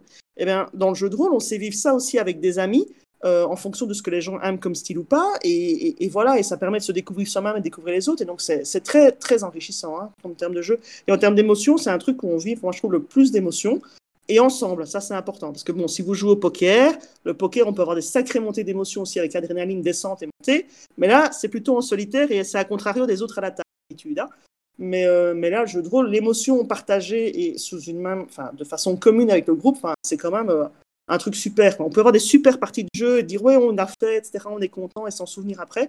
Mais le jeu de rôle, ça peut aller vraiment euh, très loin en termes d'ascension Rocheton, un petit mot, euh, un, ben, petit, mot un petit peu dit tout ce que je voulais dire, mais moi j'avais des petits, des, petits points dont j'ai pas eu le temps de parler parce que ça ne s'y prêtait pas. Donc effectivement, ce que vient de dire Lirilis sur l'imagination, la fameuse phrase d'Einstein, euh, The imagination is more important than the knowledge, ça c'est super. Euh, aussi dire que en ce moment, Monsieur Fall, qui a un projet de jeu de rôle, Monsieur Fall, c'est l'ancien euh, patron euh, de Trick Track, si on veut. Euh, il, oui, Mashup, tout à fait. Il fait des petites pastilles vidéo qui expliquent un peu le jeu de rôle et je pense que c'est, elles sont pertinentes. Enfin, moi, j'adore la façon de, s'exprimer de Monsieur Fall et donc, ben, je pense qu'elles sont assez pertinentes sur ce qu'est le jeu de rôle à sa façon. ce que je peux dire aussi, c'est qu'il y a une bande dessinée qui est sortie il y a un an ou deux qui peut être une porte d'entrée pour comprendre un petit peu, non pas ce qu'est le jeu de rôle en tant que tel, mais un petit peu l'ambiance, le style. C'est sorti chez Glénat ça s'appelle L'éveil du maître du donjon. Ça parle de Gary Gigax et Dave Arneson qui sont les, les deux euh, créateurs, co-créateurs Dave, Dave Arneson. Et d'ailleurs, on, on, instille dans la bande dessinée les, éléments que Dave a, mis qui sont pas négligeables. Euh, il y a aussi, après, si on veut rentrer un peu plus dans l'art, Dirty MJ qui est assez comique. C'est des, petits livres noirs, il y en a deux. Le premier est mieux que le second, où euh, un, auteur très connu de jeu de rôle, en fait, il a, il, a, fait lequel? Je le sais, pas Pavillon, non, pas Septième Mer. C'est peut-être bien Septième Mer. Je ne sais plus. Un américain très connu qui qui en fait explique les crasses que ces joueurs lui ont fait et surtout les crasses que lui a fait, terme Dirty MJ, qui sont vraiment très intéressantes si on est MJ et même si on est joueur pour se marrer. Et alors plutôt, euh, je vais pas dire euh, enfant, mais euh, des choses plus légères si on n'y connaît rien. Ça peut être intéressant. Il y a plein de bandes dessinées en fait qui en traitent. Il y a des BD dont vous êtes le héros qui sont pour moi, pour moi plutôt typés enfant. Il y a des livres dont vous êtes le héros dont Lirilis a parlé. Il y a une bande dessinée moi qui m'a toujours, qui m'a qui, rentré un peu dans la même période que le jeu de rôle, qui s'appelle Donjon, qui a été euh, débuté par Lewis Trondheim. Il a terminé sa collection, mais il va en recommencer une autre. Et il y a plein d'auteurs dedans qui ont fait des choses. Il y a différentes collections. Il y a Donjon Para, Donjon Zénith, donc que je vous conseille. Et alors, bah oui, bah, faites du jeu de rôle, euh, vivez-le à fond, euh, l'émotion, tout ça, tout ça aussi du jeu de rôle avec les enfants. Il en existe quelques-uns, c'est assez rare. Je sais qu'Antoine Boza, l'auteur du très connu, le machin là, avec les drafts, là, je l'ai pas le jeu. Allez les merveilles là. Ah vache, il est connu le jeu. Seven Wonders. Seven Wonders, voilà, voilà, je l'ai pas. Seven Wonders, donc lui, il a fait un jeu avec des petits sorciers, petites sorcières sur une, une, une, terre plate, enfin soit. Il y en a un très bon aussi sur la, chez la loutre rôliste qui s'appelle, euh, j'ai oublié, je l'ai, je l'ai fait avec ma fille. Euh, c'est avec les monstres, ça s'appelle Tatata les monstres, euh, détective de monstres, je crois. Détective de monstres, exact. Ouais, mm. ouais c'est ça. Il, il, est très bien parce qu'il y a trois modes de jeu. Ouais, il y, a, trois modes de jeu. Il était il n'y a pas si longtemps que ça sur Kickstarter pour la version anglaise. Et euh, il est très bien parce qu'il y a aussi ce côté legacy. Non, c'est pas vrai. Il y a des, euh, petits, euh, autocollants à la Steam. Donc, euh, allez, on, quand on a un succès, quoi, on vient coller ça et t'as réussi à faire ça. Et il y a trois modes de jeu, dont un très intéressant qui fait un peu du GN. Et on, peut vraiment voir plein de choses sur les peurs des enfants. Et je l'ai vraiment, vraiment bien apprécié. Après, voilà, comme a dit Lyris de manière générale, euh, euh, lisez, profitez et faites fonctionner vos neurones. C'est vraiment génial parce que pour moi, le jeu de rôle, c'est le médium le plus accompli qui, permet de, faire plein plein de choses. Voilà. Et un grand merci d'avoir été invité sur ce podcast. Merci à vous. On peut proposer à tout le monde. Euh, je sais que non, Elwood non, Bob, non, non, non, non, Elwood Bob voulait aussi participer sur la fin de l'épisode. Donc, c'est le moment, les amis, de venir nous rejoindre et de, de de remettre le micro en route si vous voulez euh, participer sur la fin de, l'épisode. On vous écoute. Elwood. Bonsoir, est-ce que tout le monde m'entend bien? J'étais pas sûr, j'avais des petits problèmes de réglage au début avec la mise à jour de Discord. Nickel, on t'entend bien. Bah écoutez, moi, ce que il y a pas mal de choses très intéressantes qui ont été dites là pendant tout ce podcast que j'ai écouté avec plaisir.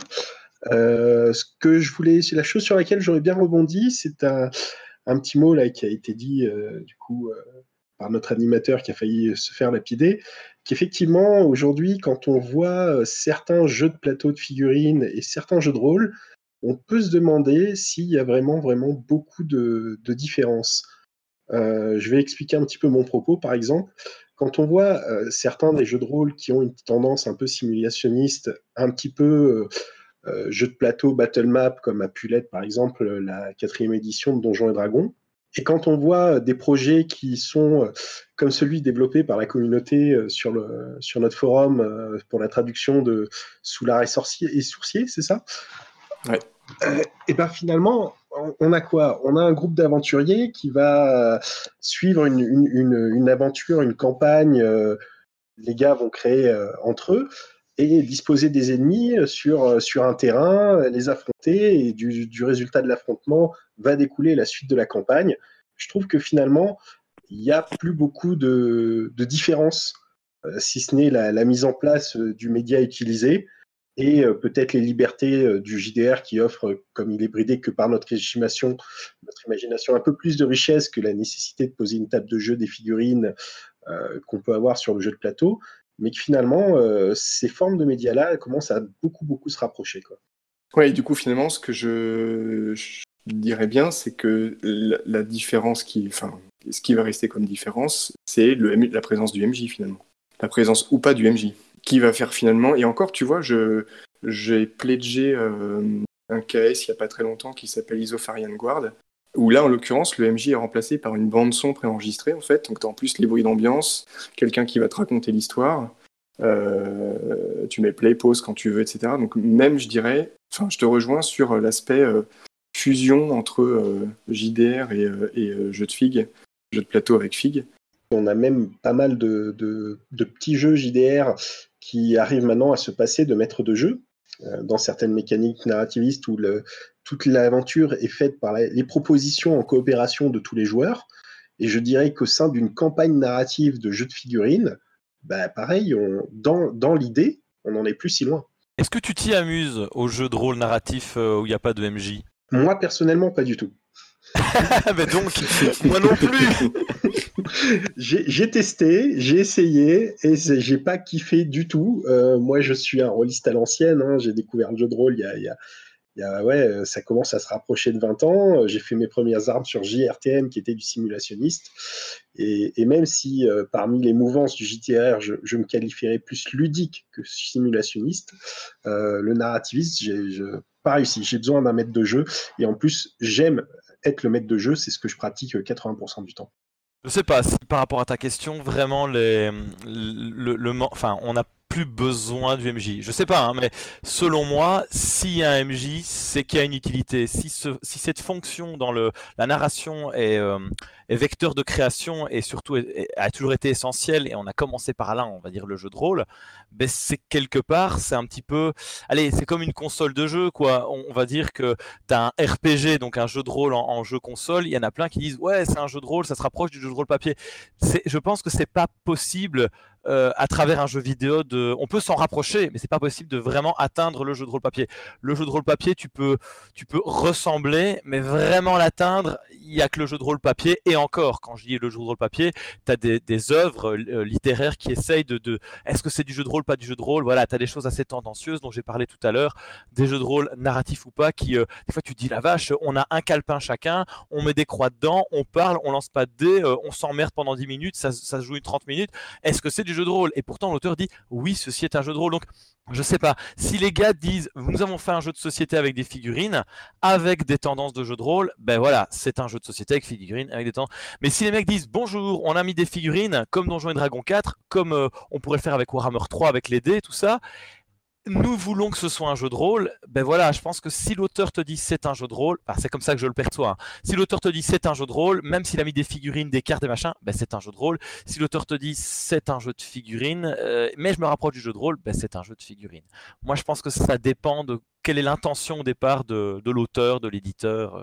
Je suis complètement d'accord là-dessus. Hein. C'est une question de liberté en fait. Hein. C'est une question de où on peut aller. Donc l'avantage du euh, du MJ par rapport au jeu de rôle et au type de jeux qui sont scénarisés, c'est que parfois on ne suit pas du tout le scénario prévu. Hein. Donc euh, parfois euh, ça part en sucette et on vit une autre aventure que celle prévue, qui, à contrario pour un, jeu de, figurines, je dirais, avec scénario sans MJ, ben, au final on va quand même essayer de suivre ce truc. Tandis que quand on fait avec le MJ, et puis toutes les répliques et tout ce qui peut se passer, il n'y a pas de limite parce qu'elles ne sont pas euh, codées ou convenues au départ et parce que tu sais pas tout mettre dans un, type d'IA avec des cartes en disant il se passe tel ou tel événement.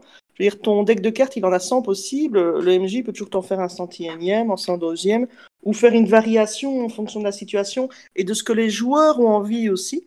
Parce que l'intérêt aussi d'être un, MJ et d'être un bon MJ, c'est de dire, ben voilà, moi j'ai prévu ça comme aventure, euh, ok, dans quel mood ils sont ce soir, Ah, tiens, on va aller par là. Oui, pourquoi pas. Est-ce qu'on y va, est-ce qu'on n'y va pas? Est-ce que je dois les recentrer ou pas? Est-ce que ça dérape trop? Ou est-ce que oui, je les accompagne, on va voir où ça nous mène?